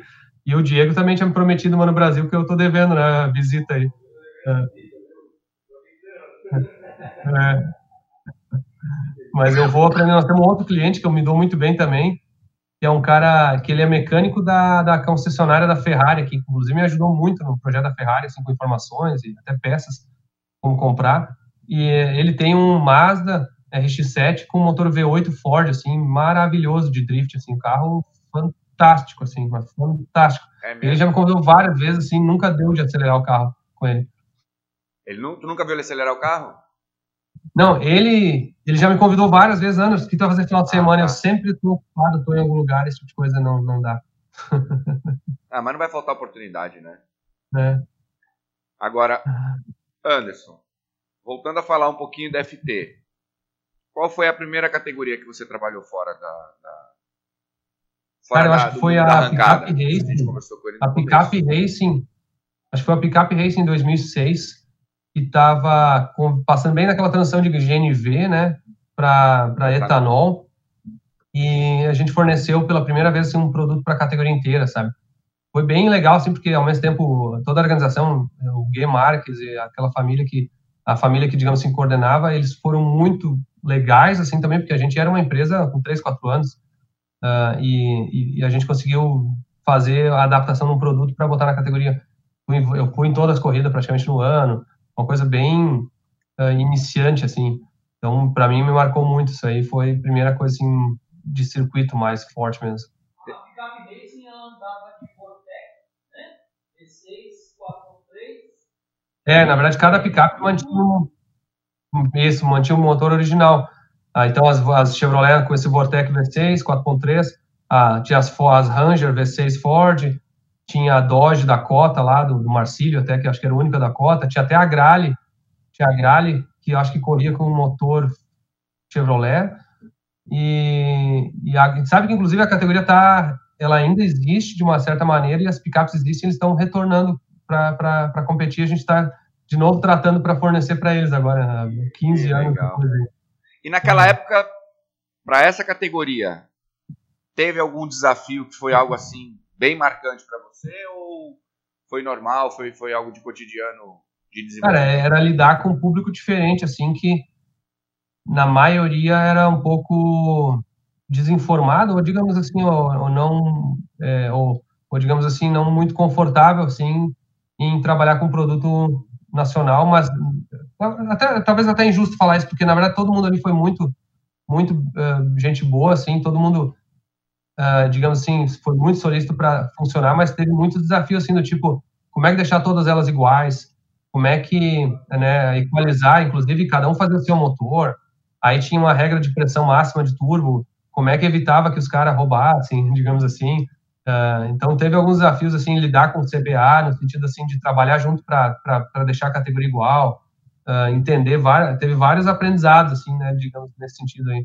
Inclusive aqueles assim do tipo uh, garantir que ah, estragou o motor assim do cara, daqui a pouco como é que é, tipo, tentar resolver o problema e ao mesmo tempo não ser o culpado ou, ou digamos assim, quando muita gente foi culpado por ah, estragou meu motor aqui, sei lá, furou o pneu, culpa da injeção.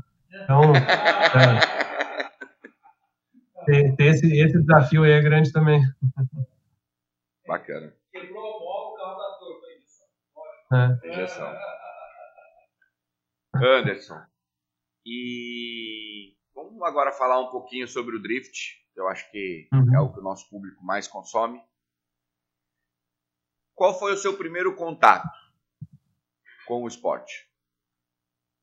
pessoalmente, assim, é, além de assistir e tentar entender um pouco assim, eu até diria assim, foi com vocês, assim, de até relacionado, digamos assim, entendendo pelo Netflix mesmo, assim, do, quando foi para gravação, né, que a gente se conheceu. Uh, aqui nos Estados Unidos eu fui num, num evento do Fórmula Drift, né, o, é, Diego até mandou um, um insert para esse vídeo, ficou bem legal até, uma aula boa. E, e, então, digamos assim, aqui nos Estados Unidos eu acabei tendo mais contato porque eu fui agora até com o Federico de conhecer um pouco melhor assim a aplicação e pensar. Uh, então, esse diria que foi assim os meus maiores contatos. Eu conheço no Brasil, claro, uh, acompanho assim vários pilotos que, que fazem, por exemplo, o Coque, por exemplo, também, né? Sim. Faz um, um quadro para o canal da Fiotec. Então, acaba que acompanho mais assim. Que bom. Deixa eu te falar uma coisa. Você lembra daquelas madrugadas que eu ligava para ti, né? Lembro. eu só ligava porque você falava assim: pode ligar, pode ligar. Se tiver problema, pode ligar. Mudando agora o assunto um pouquinho de pato pagando. Tu acreditava mesmo que a gente ia conseguir chegar onde nós chegamos? Cara, eu até esses dias eu tava tentando me lembrar, assim, porque depois que o cara, depois que tu vence, né? Hoje, hoje para mim, assim, lembrar do, do programa do Netflix, eu tenho a imagem de o Diego campeão, né? É, vocês campeão. Então eu estava tentando me lembrar assim como é que era a minha imagem antes, né? Aí eu, aí eu, eu me lembro uma coisa que é engraçada que eu me lembro, acho que não sei se você estava falando com o Neto ou com o Diego, acho que foi com o Neto até, contigo de me disse não, o Mustang é perfeito. Nós temos um carro, nós o carro não tem problema nenhum, ele tem 700 HP e mas a gente poderia botar uma Fueltech. Aí eu disse, tá, mas não tem, o carro é perfeito, não tem problema nenhum, não, não tem problema nenhum. Aí chegou aqui, era aquela merda. É, eu falei que o carro não tinha problema nenhum, mas eu achava que dava para tirar mais potência. Não, é. Aí o carro não parava na lenta, o carro não acelerava, o carro não pegava, sei lá, tinha um. Meu Deus do céu, aí eu fui. Era impressionante, que era um mapa travado, né? E a gente é. notou isso porque a última vez que a gente fez o mapa desse carro, a gente fez ele no estado e a gente foi para outro correr. E lá naquele estado que nós estávamos, Naquele ah. estado que nós estávamos, que era na Flórida, tipo, o carro tava bom, mas bom mesmo. De repente a gente saiu, foi para o outro lado do mundo, né? Ficamos, sei lá, três dias dirigindo para chegar em é. Seattle, lá na divisa com o Canadá. E de mas repente é. o carro ficou, tipo, horrível. Não, aí, aí, pegamos o carro, graças a Deus, eu falei, vamos, a gente não tinha dinamômetro, vamos, vamos levar no dinamômetro antes, só pra gente Sim. ver, né? É, aí deu lá, sei lá, 400, acho que deu 400 cavalos, uma coisa assim, né? 400 e pouco. Aí a gente passou o original, como veio, né? E aí tinha um bom, uma base. E aí começamos a mexer, instala, corta fio, emenda, tava acabando o prazo, não dava mais tempo, vai, aí quebra o câmbio. Quebra aí me veio com um câmbio de 300 dólares do ferro velho lá, eu pensei, meu Deus do céu. Não tinha lugar nenhum para vender o câmbio. Aí, câmbio velho de ferro velho, negócio assim, bom, cara, é Vamos, vai. Mas... Isso é o que você é, sabe. Não, aí botou o câmbio, o câmbio roncando já, né? O câmbio roncando na primeira andada, né? Aí eu disse, bom, vai, vai dar merda, né? Aí, o que, que tinha mais alguma... Aí o carro ferveu, eu acho, não foi? Aí... Não, acho que isso não. Não? É. E aí... Mas foi, mas assim, digamos assim... Mas, é, mas assim, foi tão legal porque foi corrido, foi aos 45 segundos tempo, mas, cara, tudo começou a funcionar. E aí vocês lá deu um ajuste outro, aí vocês começaram a pegar a manha, mas claro que o talento do Diego compensa muita outra coisa, né? Então, tipo assim, o carro precisava funcionar mais ou menos pro, pro talento, porque aí não é, não é nem falar dos outros, mas assim, tu teve uma vantagem técnica muito grande que foi a tua habilidade, assim, né? Acho que eles não, não se ligaram de, de equalizar isso aí muito bem, né? Uh, e, e, a... e o Diego ficou tão empolgado com isso, de que tinha um espaço lá que já tinha umas marcas de pneu e tinha uma galera lá, falou, ah, ah era o fundo de uma, de uma fábrica lá, pode testar aí. E o Diego saiu para testar o, o raio do carro. E ele ia, voltava aí, voltava e não parava, emendava e mandava para outro lado, voltava, daqui a pouco ele voltou assim, ele falou, escuta, eu acho que o campo parou de engatar. Não, mas ah, para. coisas que acontecem assim. Você imagina se acontece no meio da gravação. É? É? Não, foi bom ter quebrado lá, porque se ia quebrar na gravação ia ser pior, né?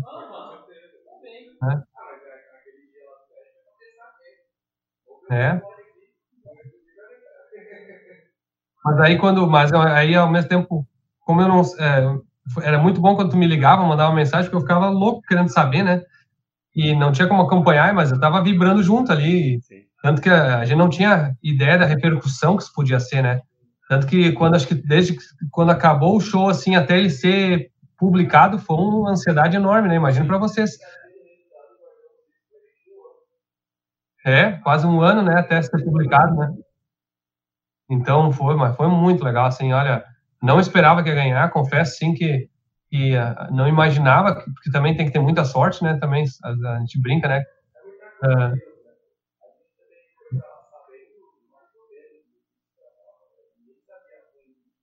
é.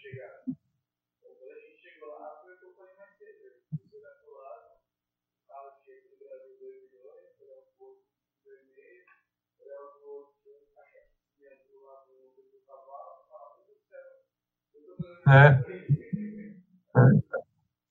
sabe que o, depois, não sei se tu viu o Claudinho, sabe, o, o, do, que tinha o Dodge lá, né? Ele tá de Fueltech naquele DeLorean, né? DeLorean. Né? Uhum. É. É. Muito legal. DeLorean de LS. É. É. Um DeLorean.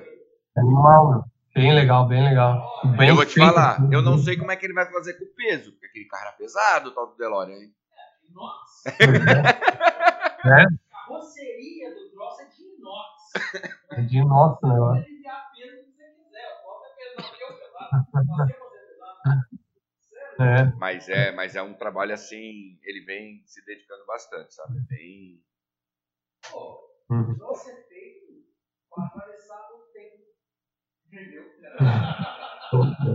para Ele vai cortar todo mundo de lado, cortando o tempo, ora. Vai ser o mais rápido do grid. Ah, uhum. Não, eu, eu achei o projeto legal.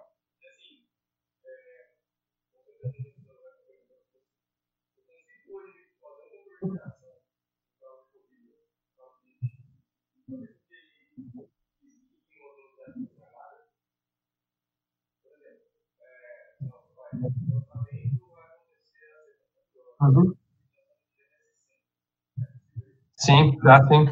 A gente, o controle de tração ativa, apesar de, que eu te falei, eu não, eu não, eu não sou, eu não entendo profundamente de drift, mas assim, a, o que a gente entendeu, a gente pensou bastante no drift, porque ele tem algumas coisas que pode ser útil. O primeiro é essa de o controle de tração ele poder ser só para a largada, ele poder ter uma janela onde é que tu quer. E a segunda coisa é a seguinte, ele é totalmente baseado em percentual de slip, tá? Então, uh, se tu pegar, por exemplo, assim, até as McLaren, sabe aquela, o menu que tem na McLaren que tu bota o Drift Mode? Você já, já viu, né? Aquilo ali é, literal, é literalmente um percentual de slip que tu estabelece que ela vai patinar, tá? Vou dar um exemplo assim tosco, o drift extra oficial que eu fiz mais foi com uma, uma BMW M5 que eu tinha aquelas V10, e aquele carro lá, ele tem um percentual de slip assim que é meio para drift assim, porque ele não é ele, ele deixa patinar mais, mas super controlável. Então, tu consegue fazer uma curva assim, mesmo um amador assim, tu consegue fazer uma curva tracionando de lado assim, sem perder o carro. Para mim era muito útil. Então foi isso que a gente tentou fazer. A gente botou hoje, por exemplo, consegue colocar todo o percentual, tu bota o percentual que tu quer, por exemplo, para para máxima tração, normalmente é 5 a 10%, por exemplo, de, de diferença de velocidade de roda, né? Mas tu quer, o, eu não sei se vocês, o número, é um número fixo que tu tem na cabeça, mas eu vou chutar que seja 30 a 40% que tu precisa ter de, de sleep.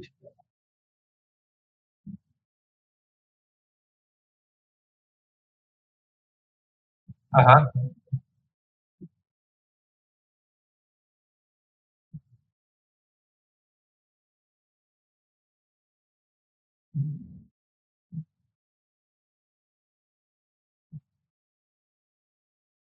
Uhum. Uhum, dá. É, hoje, hoje ele tem, tem, uma, tem uma janela de, de abertura e de fechamento, digamos assim, o que poderia. Que, na verdade, o que a gente podia fazer é o seguinte: era analisar alguns logs para tentar ver se consegue encaixar ele. Mas só para voltar no controle de tração ativo, o que dá para tentar fazer, porque tu tem a variável do, tu tem a variável da, do percentual de sleep por velocidade ou por tempo, por algumas outras coisas, mas tu pode ter também por uh, e, e, ele e ainda ele faz um offset por TPS, tá? Então, por exemplo, assim, uh, hoje, por exemplo, se, eu, se tu recolhe o pé um pouco, tu diminui o percentual de sleep. Porque vou dar um exemplo assim, um carro turbo, às vezes assim, tu 100% até 70, 60% de borboleta, ele não muda nada, a maioria dos carros, né? Tu não tem um controle assim no final da borboleta. Só que se tu tem o controle de tração ativo relacionado a isso, tu pode fazer, tu diminuir o percentual de slip com 70%, apesar de ele estar tá gerando a mesma potência de motor. Só que o controle de tração vai, vai controlar para diminuir um pouco o percentual de slip. Então, tu consegue fazer ainda mais slip, menos slip, mas é quase que um input do teu pé, não, não relacionado à potência, mas é o percentual de slip. É.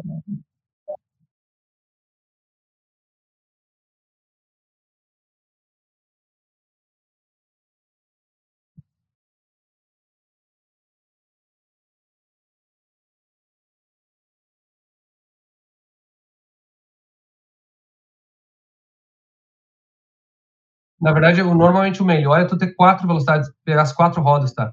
Porque aí o que que acontece? Aí tu pega sempre a, a mais rápida do eixo traseiro contra a mais rápida do eixo dianteiro, entendeu? E aí, e aí num, carro de circuitos funciona muito bem, uh, porque tu consegue, assim, se o carro tá fazendo curva para esse lado, a, a, tu vai pegar as rodas de fora, né? Tu tá sempre pegando as rodas de fora. Eu não sei no drift como é que ficaria quando tem uma extensão exagerada, assim, que às vezes a roda ela não está acompanhando propriamente, mesmo a dianteira não está acompanhando a velocidade do veículo. Então, talvez isso, isso seja um desafio de entender como é que faça.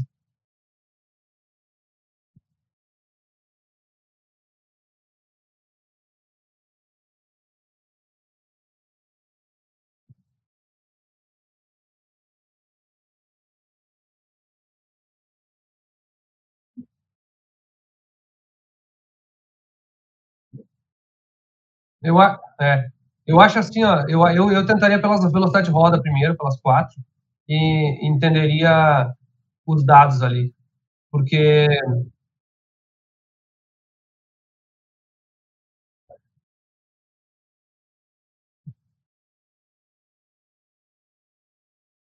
o teu, tu tem algum carro que tem quatro velocidade de roda aí? Ligado? Vamos fazer isso aí. Vamos botar os quatro velocidades de roda num carro teu e vamos analisar os logs isso aí. Uhum. Né?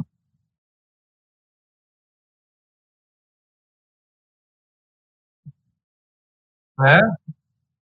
Ah, mas, cara, isso aí é perfeito, porque que nem eu estava dizendo assim, o que, que é o ideal? Tu pegar alguém muito experiente e dizer assim, cara, isso aqui foi uma mandada perfeita aqui, ó eu consegui controlar como eu queria, onde é que eu queria, e aí conseguir analisar os dados, daqui a pouco assistir esse, um piloto menos experiente a conseguir ter um resultado uma, parecido com aquilo, né? Acho que esse é, o, esse é o princípio do controle de tração mesmo para drift. Uh, eu, E não é porque, ah, mas ninguém usa, por exemplo, assim, não é porque ninguém usa ou porque ninguém tem, é que não dá. É diferente, entendeu? A, a,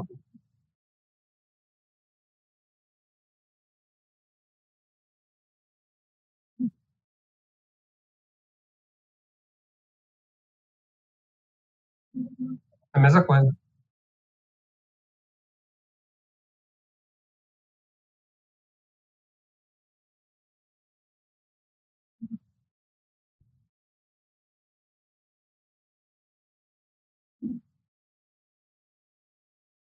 Sim. Cara, eu acho que é, acho que é, é interessante.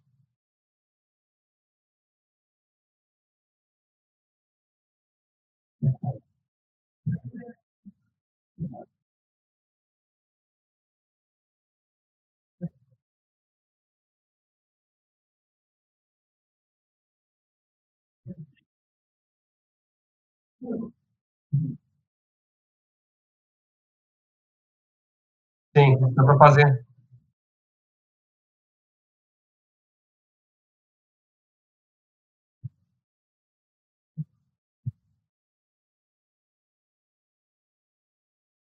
Mas o, é, mas o controle ativo agora é bem melhor para isso, especialmente porque aí tu não depende do controle largada por rotação por tempo, ele era mais pré-definido, assim, uma pista constante, uma condição de tração constante.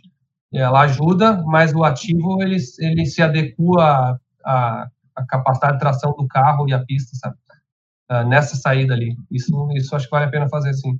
E pode ser, às vezes, assim, só, só a velocidade bem baixa mesmo.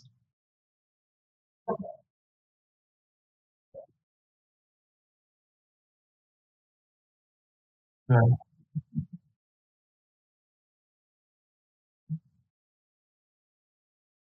faz assim, ó, Diego, me manda uns logs bons aí, teu e algumas coisas. Vamos, vamos uma hora sentar junto e vamos, vamos trocar uma ideia. Eu gosto, eu, eu gosto desse tipo de desafio aí. Vamos ver o que a gente pode aperfeiçoar, criar aí. De repente, de repente tem que fazer uma função nova, modificar a função atual, sabe? Ou às vezes dá para usar já, né, com algum contorno.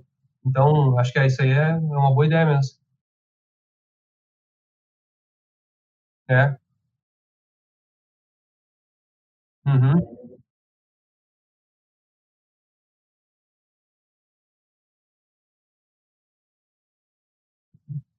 É.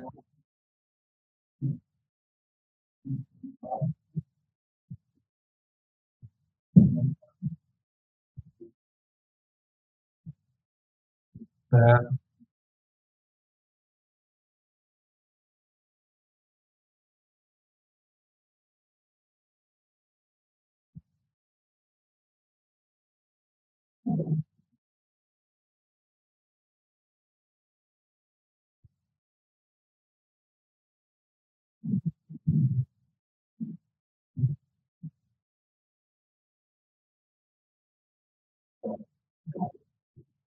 Cara, eu acho assim, o, se for olhar assim, o drift, ele, ele é muito visual, assim, né?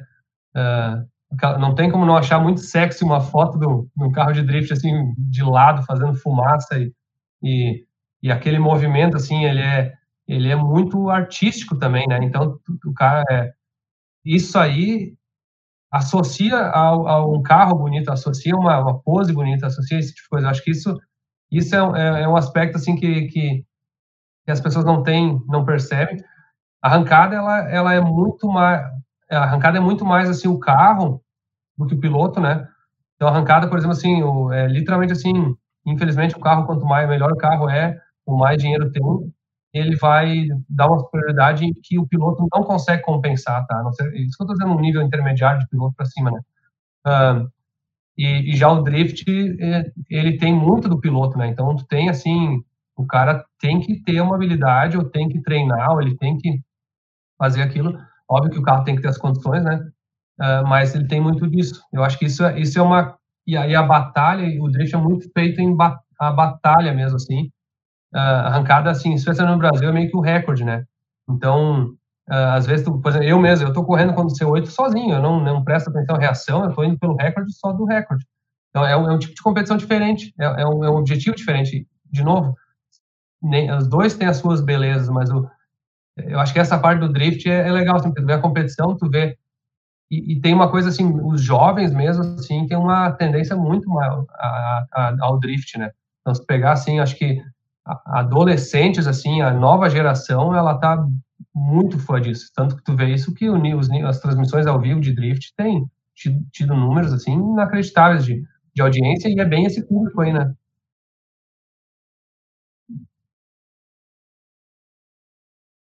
Uhum.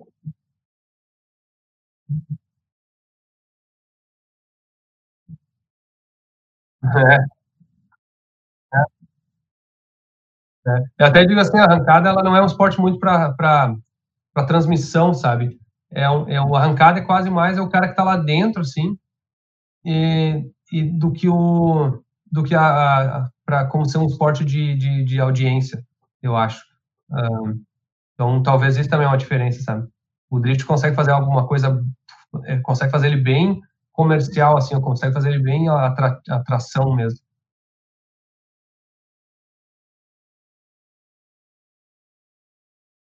Uhum.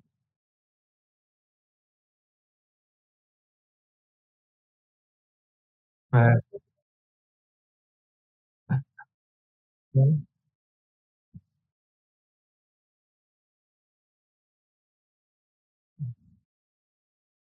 Uhum.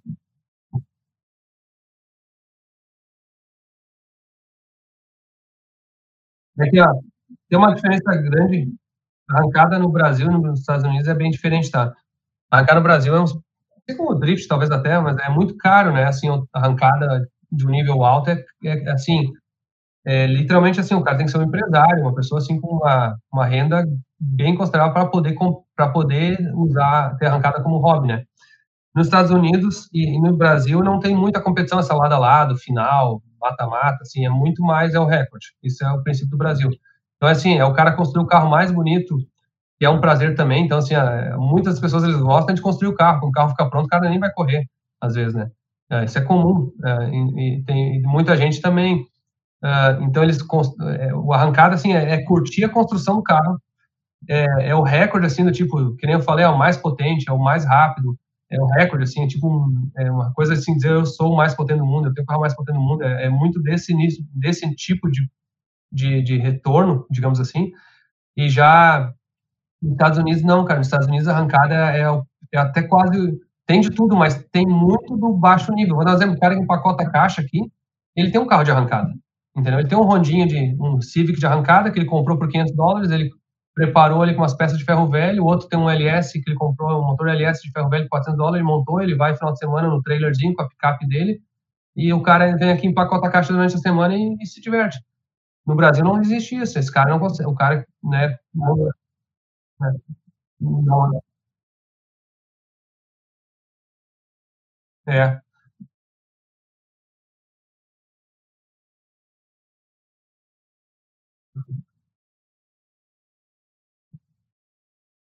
Uhum.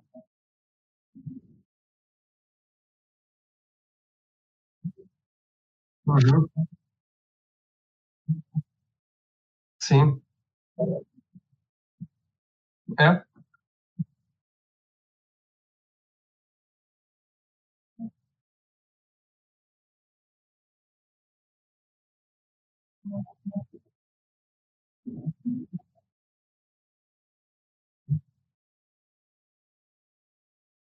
Uhum.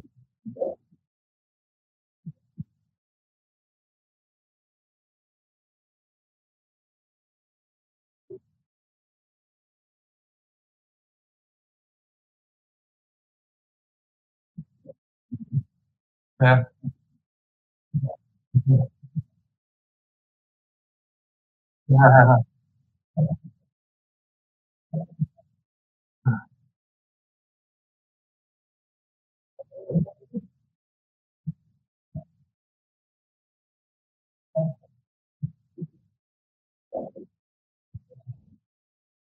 É.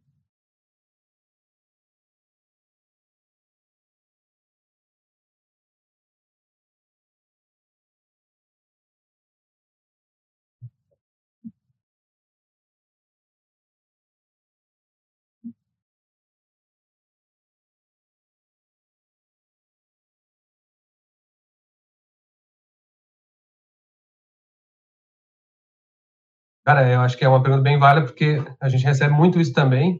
E às vezes o cara acha que tem que, não, mas para mim andar bem eu tenho que botar umas 600, mas ter 600, isso não é verdade. E, inclusive, a gente tenta recomendar o melhor produto para aplicação, porque às vezes o que o cara precisa, uma 450 vai fazer o trabalho, entendeu?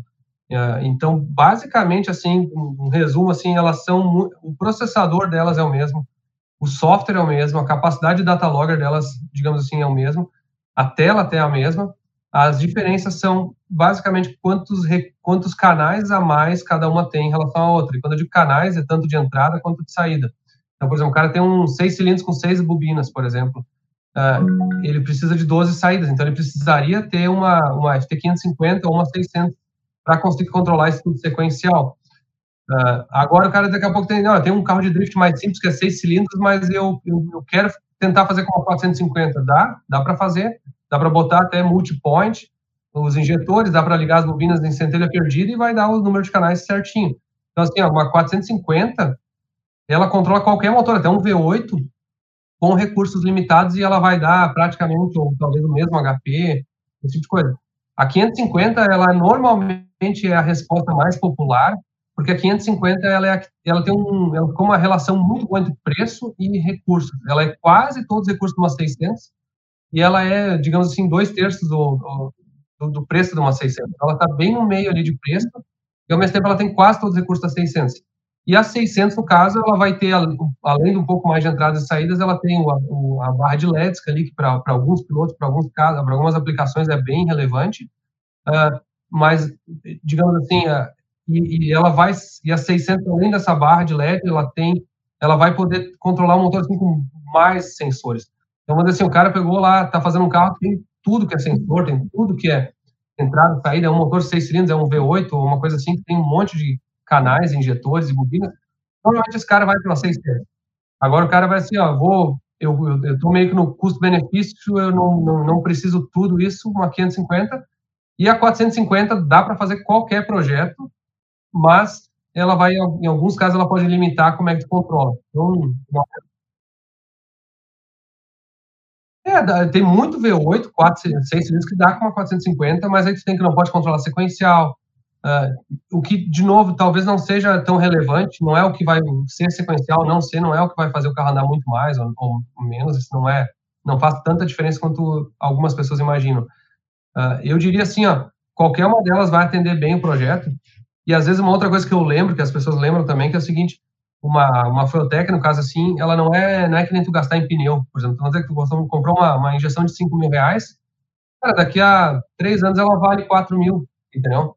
Então, então, mesmo assim, não é que, mesmo assim, ah, mas eu não vou comprar uma injeção de 6 mil reais, 7 mil reais, só que o cara vai ver como tu gastou quanto de pneu, combustível, biela, turbina nesse, nesse período.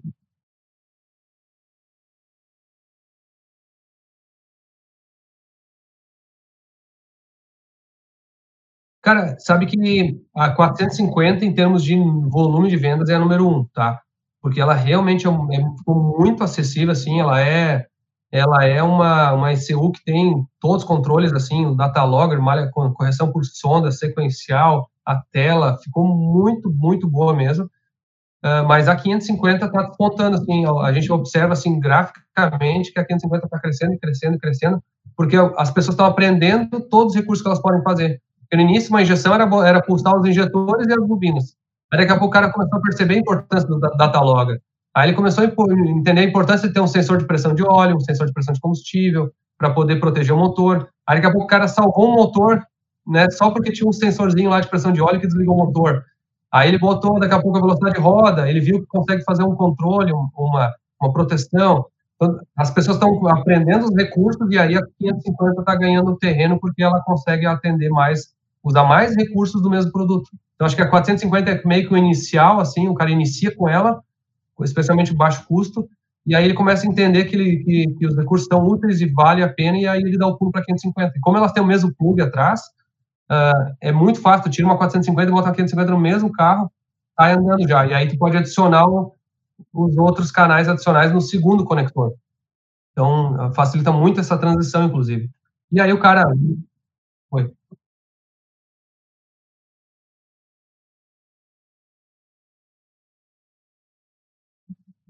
Não, tem que trocar ela, mas, uh, mas hoje, por exemplo, assim, se pegar uma 450 e botar para vender no qualquer lugar no Facebook, no Marketplace, cara, vende na hora, a gente dá assistência. É? É. Então, o mercado de usados funciona muito bem, é, ao ponto de que, às vezes, o cara, às vezes o cara comprou, de repente, uma promoção, quando vê, vende mais caro do que comprou, uh, dependendo.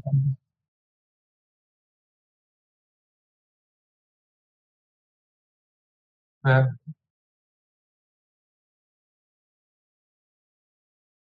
Cara, é. Não, pode ter uma uma Race Pro uma Race Pro de 2003 lá, volta a gente recebe, assim, bastante, porque tem muita na rua. Cara, eu queria trocar a carcaça, que custa, sei lá, sei lá, custa 100 reais, 200 reais.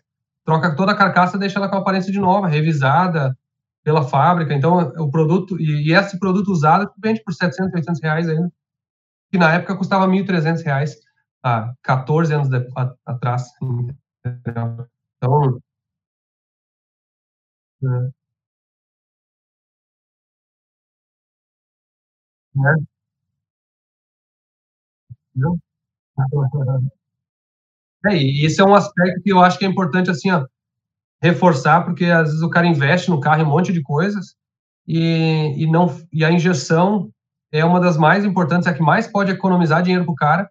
Não estou nem falando economia de combustível nesse, nesse aspecto agora, estou falando em economizar uma quebra, evitar uma quebra e outra aumentar a performance. Às vezes tu vai lá, o que, que pode te dar? Até a gente fez uma brincadeira esse tempo.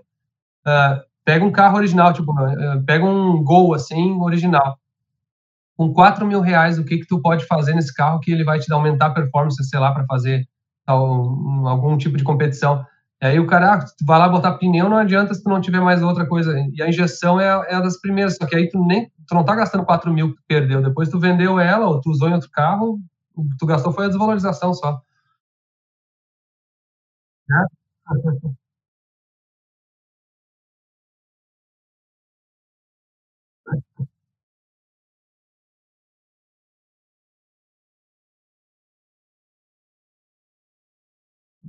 Hum.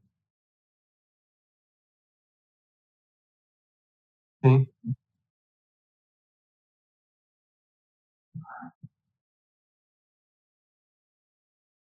É.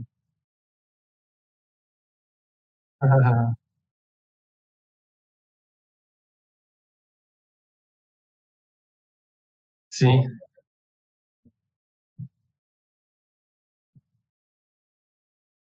É. É, na verdade, o que que a gente veio vendo é, a gente veio a a ao longo dos anos, assim, a gente foi vendo outras dores ou outras outras necessidades, assim, de produtos mais específicos para o que a gente via de de performance, né. Por isso que a gente começou a fazer desde desde, obviamente, leitores de sonda, aquisição de dados ou sensores de pressão, mesmo para ler pressão de combustível, pressão de óleo, poder proteger o motor.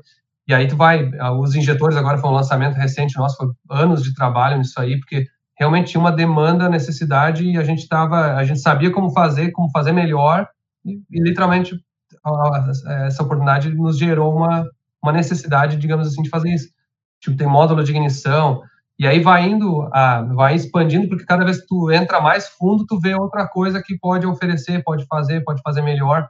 Então a gente foi expandindo a nossa linha e realmente ao longo dos anos hoje, hoje talvez a gente é uma das únicas empresas no mundo que consegue oferecer 100% da do controle eletrônico de um carro de competição, por exemplo. A, ma a, maioria das empresas do mundo, elas ou precisam do módulo de ignição de um terceiro, ou precisam de alguma coisa de um terceiro e, e não conseguem fazer tudo. É, o Wastegate eletrônica foi um desafio muito grande, porque ninguém tinha, nenhuma marca de ECU do mundo tinha feito funcionar, esse produto estava quase dois anos no mercado e a gente literalmente falou, cara, nós vamos, vamos fazer isso aqui funcionar, tanto que essa foi a desculpa da Ferrari até, que eu comecei a, todo o trabalho de desenvolvimento que a gente fez foi feito na que a eletrônica foi na Ferrari. Então, é, aí é um exemplo até onde é que mistura a parte de paixão com desenvolvimento e como é que os produtos acabam surgindo, né?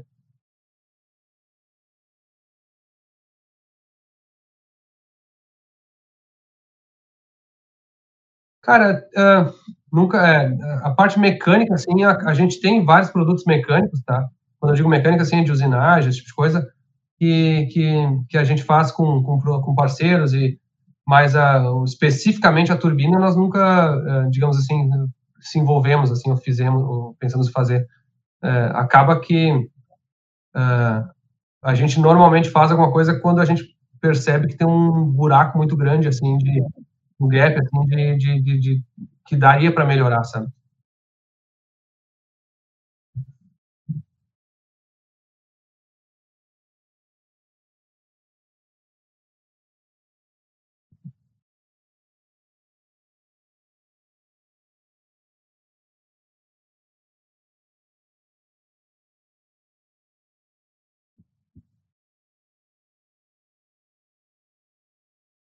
Hum.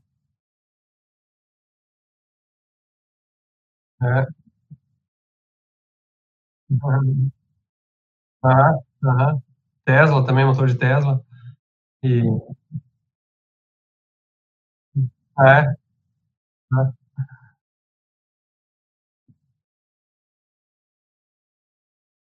Hum. Cara, é É, é a divisão, assim, a, a, as pessoas acham que os elétricos eles vêm para competir com a combustão ou que vai diminuir o nosso paixão, esporte, uh, e, e, eu acho totalmente o contrário. Eu acho que é, é muito empolgante ver que nós vamos estar vivenciando, aprendendo e fazendo parte dessa transição uh, para os elétricos em vários aspectos. É óbvio que não quer dizer que não vai mais ter motor a combustão no drift, não vai mais ter combustão. Não, vai, vai ter.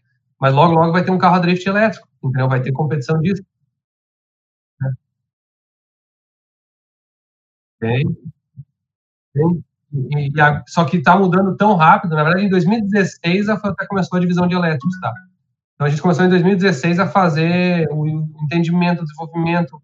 A gente começou a a comprar, por exemplo, comprar um motor de Tesla, começamos a entender, começamos a fazer um projeto que não foi para frente, começamos e aí foi em 2018, 2019, 2018 a gente fez a parceria depois com a VEG em 2019. Uh, a, a, gente está participando do desenvolvimento de vários motores elétricos, inclusive o Gol, uh, esse que a gente montou no Brasil é com um motor VEG de 200 cavalos, mas tem 40 kg de torque. Então, por exemplo, esse Gol ali, cara, tu pisa em qualquer marcha, Sai de terceira, se eu fizer qualquer marcha, o carro traciona pneu assim, desfumacear pneu, entendeu? Então, isso que não é muito HP. Então, tem, vai, e, e, e ao mesmo tempo tá, tá mudando muito a tecnologia. A Ford Performance acabou de lançar um motor elétrico de performance para vender. Ah, isso aí já fica a dica aí, da, talvez eu, vocês vão ver algumas coisas sobre isso aí, fica, fica de olho aí. Ah, o motor de Tesla mesmo, hoje tu compra um motor de Tesla no ferro velho por 1.600 dólares e 500 HP. Né? Motor 500 HP elétrico de Tesla no ferro velho por, por 1.600 dólares.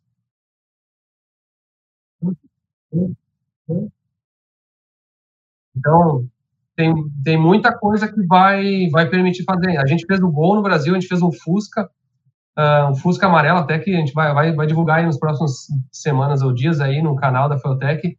É um Fusca que foi montado todo na Sport System, carro assim, impecável, assim, elétrico, muito bacana, um carro muito, muito legal dirigir.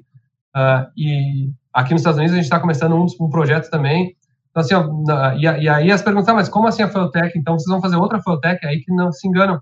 A mesa FT 600, a mesa FT 450 que o cara tem, vai ter uma atualização de graça que tu baixa, instala nela e vai estar tá, a partir de agora ela controla, ela vai controlar a partir de que a gente liberar isso aí, né, vai controlar uh, motor elétrico junto. Então, por exemplo, assim, tu pode usar, porque na prática, um carro elétrico, vou pegar o Gol, tá, como exemplo. O Gol, ele tem velocidade de roda, tá? Ele tem um pedal de acelerador eletrônico, tá? Ele tem uh, um, um eletroventilador com, uma, com um radiador, com água, uma bomba elétrica de água. Ele tem sensores de pressão de freio, tem sensores assim de, de até de direção, se quiser. No caso não tem, mas poderia ter. Uh, e, e o, em vez de ele comandar os injetores e as bobinas do motor a combustão, a gente comanda o inversor, entendeu? Mas assim, a, a tela é a mesma, o data logger é o mesmo, informações, em vez de ter o um nível do tanque, tem o um nível de bateria, em vez de tu, aí tu controla a temperatura do motor pela, pelo ventilador. Cara, esse, esse Gol, a gente não fez assim testes longa duração, porque a gente montou o carro, fez uns testes no Velopark e mandou o carro para o Benny para fazer a caracterização dele como um, a gente vai chamar de FTE, mas é como se fosse um Gol GTE, digamos assim, um Gol GTI da elétrico. Mas uh, ele deve estar em torno de uns 200, 200 uh, quilômetros mais ou menos de autonomia, dependendo do, o, o que na verdade é ok para um, um carro de uso urbano. Uh, e, mas aí voltando, hoje a Fueltech controla um carro elétrico, 80% não importa se é um motor elétrico ou uma combustão, 80% do trabalho é controlar a temperatura, sensor, ler sensores, controlar atuadores, comandar bomba de água, ventilador, ou seja, os periféricos em volta. Então, ah, por incrível que pareça, é muito parecido o trabalho entre os dois mundos, né?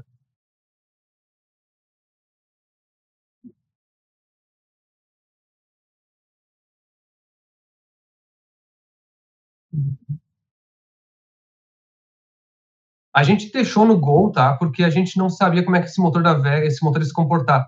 Esse motor ali, ele tem uma, ele tem uma faixa de rotação que vai, tipo, de, vamos dizer, de 0 RPM até 7.500, tá? Então, a, a gente botou uma primeira marcha mais curta possível, a quinta mais longa possível, para a gente dirigir o carro na prática e sentir qual marcha ficaria bom. Naquele carro ali, só uma terceira estaria bom. Só uma terceira. Então, ele poderia ter uma relação de terceira fixa, sem câmbio nem nada, porque na verdade, assim, de terceira ele já tem força para sair distracionando até num, num velopark, assim, e daria, se eu não me engano, 200 km por hora, ainda que no gol caixa quadrada, né?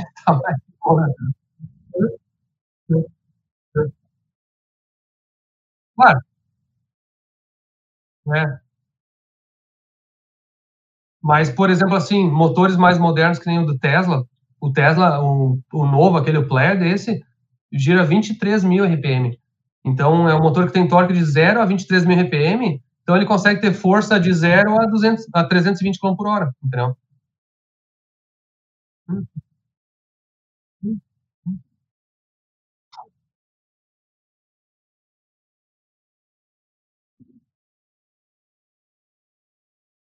Não, e maior. Não, tu nem tira. Não, na verdade. Não, se, se o carro o motor tá parado, tu não, tu não precisa pisar na embreagem para engatar, tá? Aí, aí tu, tu só acelera e ele sai rodando. Só que eu não sei se vocês chegaram a ver, mas o, quando a gente estava testando ele no, no Velopark, o Gol, uh, eu estava largando de terceira contra um Gol do, do, do, Maurício, do suporte técnico, que é um Gol 1.6 turbinado e tal, uh, e, aí ele, e aí ele saía no controle de tração de primeira, segunda, terceira, e eu saía de terceira, assim, mas ele sempre ganhava de mim, porque o Gol, na verdade, o Gol elétrico, ele ficou uns 200 quilos mais pesado do que o outro Gol também. Então, por mais que ele tinha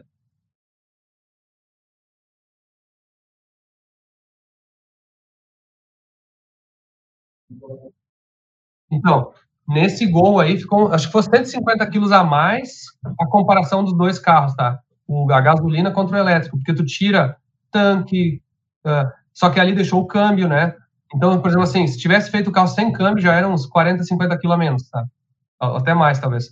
Então, poderia ter feito ele mais leve mas ali ficou 150. Mas aí o que, que eu fiz? Só que um carro elétrico, tu não precisa engatar a marcha ré, tu não precisa ter câmbio, literalmente, nem a marcha ré, tu não precisa, porque tu simplesmente tu inverte o motor. Aí, com, com, como eu tava, como eu tava tomando pau do, do Maurício ali no, no, no gol, eu fiquei pensando, cara, eu tô tomando pau de tração, porque o carro está distracionando, eu vou largar de ré. Aí eu peguei, virei o gol de ré, inverti o motor e arranquei de ré. Contra ele, for, bom, olha o vídeo que tá no canal da Feotec, dá pra ver, eu, eu saio na assim e vou embora. Só que, claro, não vou botar 150 km por hora de ré num gol caixa com dois bancos soltos ali, né?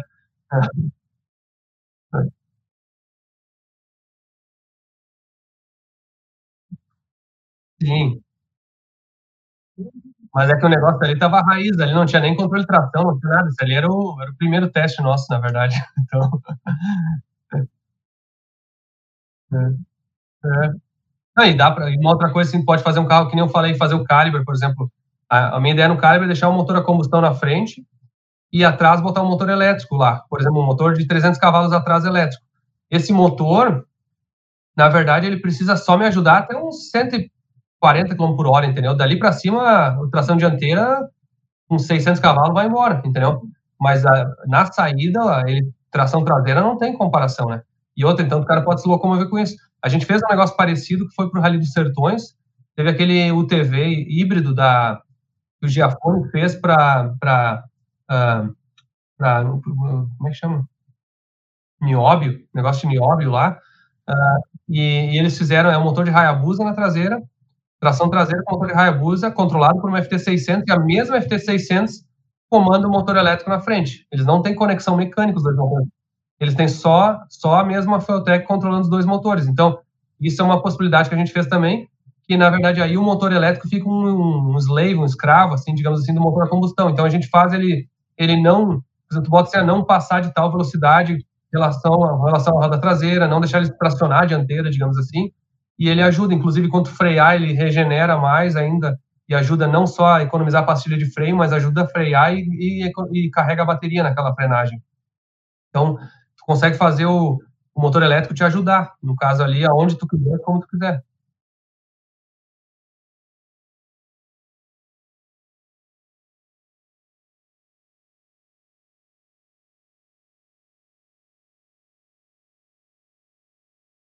Mas sabe que pode fazer eletronicamente o, a embreagem, assim porque na verdade o motor elétrico ele é tão rápido que tu consegue inverter ele, inclusive o movimento. Essa é uma das razões que um carro elétrico como um Tesla ele tem uma tração tão superior, porque por exemplo, assim, se o carro quer no controle de tração está começando a distracionar, tu simplesmente comanda ele para virar o contrário. Então ele está acelerando o motor, tu comanda ele para voltar, sim, para a roda voltar para a posição de distra... não estar tá distracionando e aí tu continua a aceleração. Então pode, tu pode fazer um no modo drift, motor elétrico, pode fazer Pode até ter um pedal lá, que seja só um sensor que seja. Entendeu? E aí, na verdade, tu só solta o motor elétrico, assim, digamos assim. Tu só solta ele, digamos assim, como se fosse desacelerar ele. É. É, como se fosse um acoplamento, na verdade.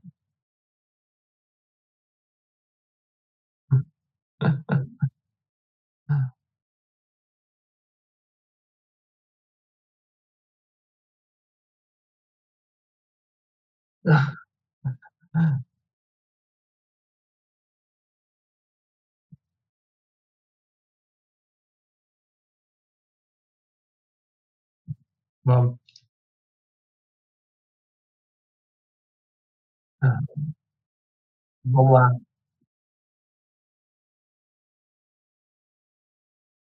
À.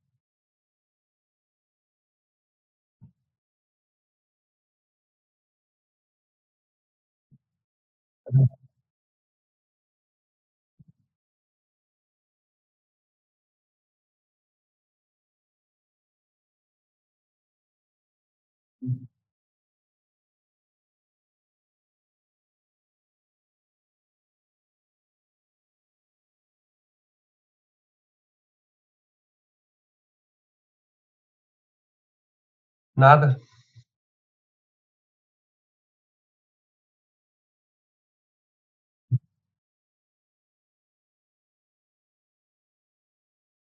Porque tem criatividade.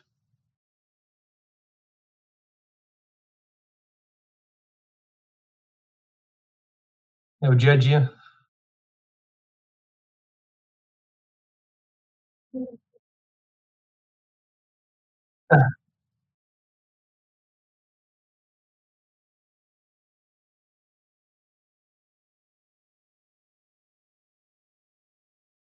Cara, essa aí é difícil porque é, essa é difícil. Não é que não, não tenha realizado, mas assim, é, eu vivo um sonho a cada semana, entendeu? Eu, eu digo assim, eu, não, é, eu diria assim que eu busco sempre fazer a diferença, eu busco sempre criar alguma coisa nova, sabe? Então, é, essa é difícil.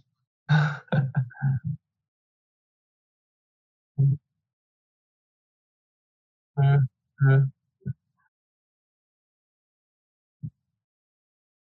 Ah, é, sem dúvida quando atinge o resultado, né? Assim, o objetivo, eu vi uma a vitória, o recorde ou algo assim, né?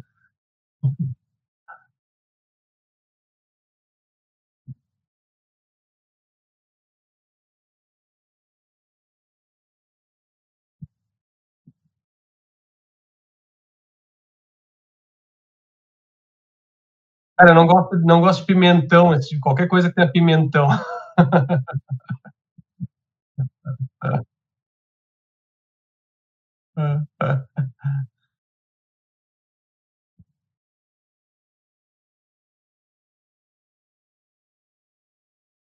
Ah, é?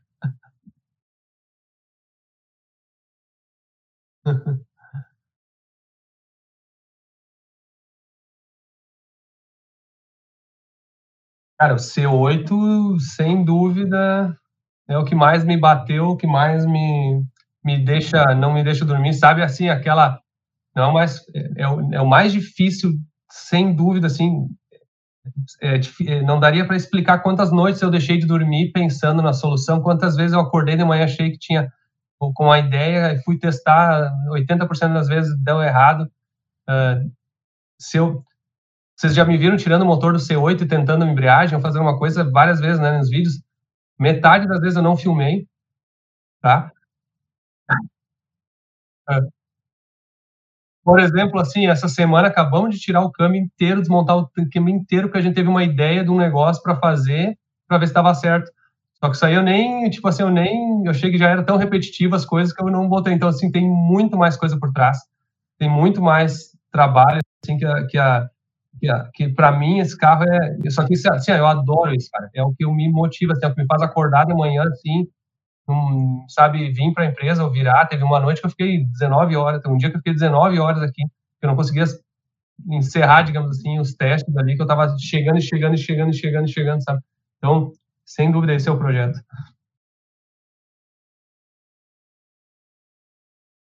Sim. Sim, meu, toda hora, toda hora. Pra mim, até eu faço uma coisa, eu acordo normalmente eu acordo às 6h e eu corro de manhã uns, hã, 6 quilômetros. E e aí e, cara, a hora do da corrida pra mim, assim, eu cara, a minha cabeça, assim, eh, eu não posso nem escutar música, não posso escutar nada, assim, porque eu fico, assim, é a minha hora mais criativa, sabe. Tanto que às vezes eu tenho eu eu boto no relógio e gravo mensagem de voz pra poder lembrar das coisas, assim, depois eu anoto, sabe.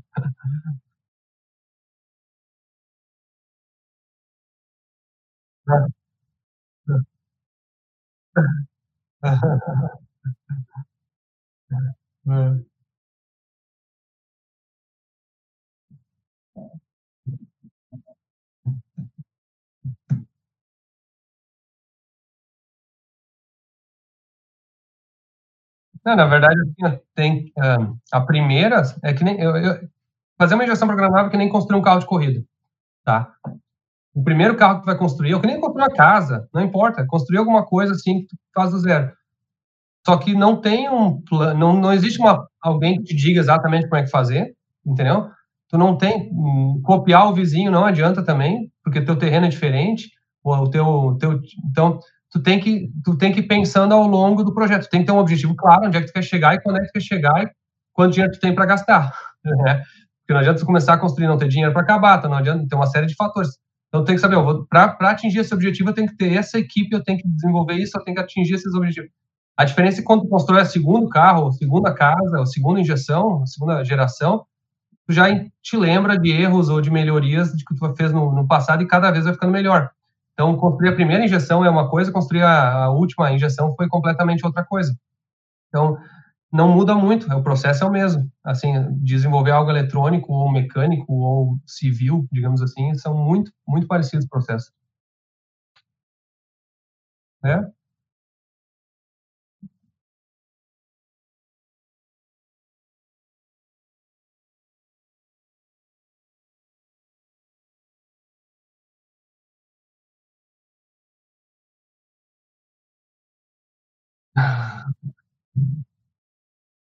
Cara, deixa eu ver.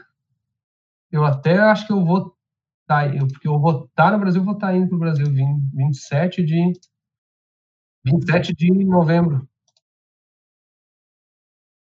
Cara, eu vou estar nos Estados Unidos. E pior Tá. Pode deixar. Ah, então isso é bom, nós estamos com um time bom e cada, cada esporte, cada divisão, digamos assim, a gente está tentando sempre manter alguém responsável que goste do negócio, sabe? Então, essa parte nós, nós estamos indo bem aí.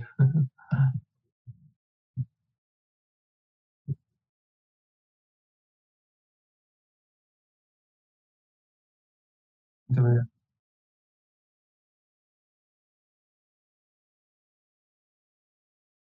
É.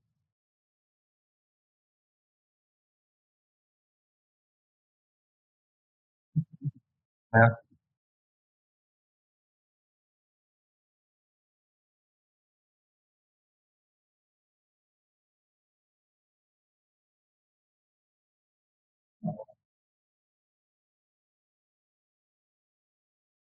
Que bom, cara.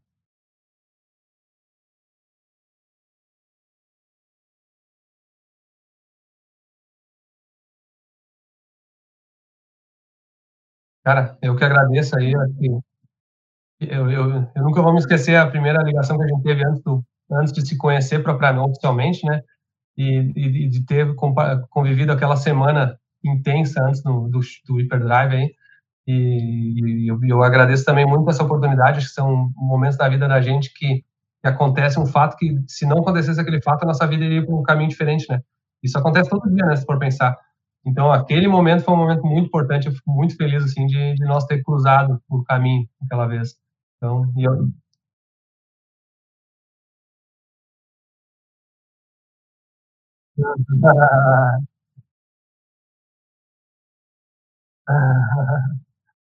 Ah, que legal. Cara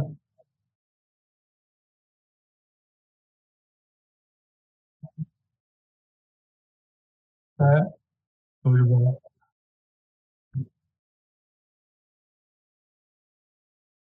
É, agora vocês podem vir que agora a gente tem até churrasco aí de vez em quando. Então, vai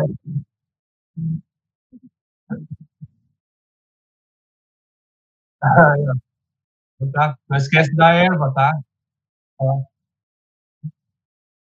Não esquece da erva mate aí, traz uns quilos de erva erva mate pra mim aí.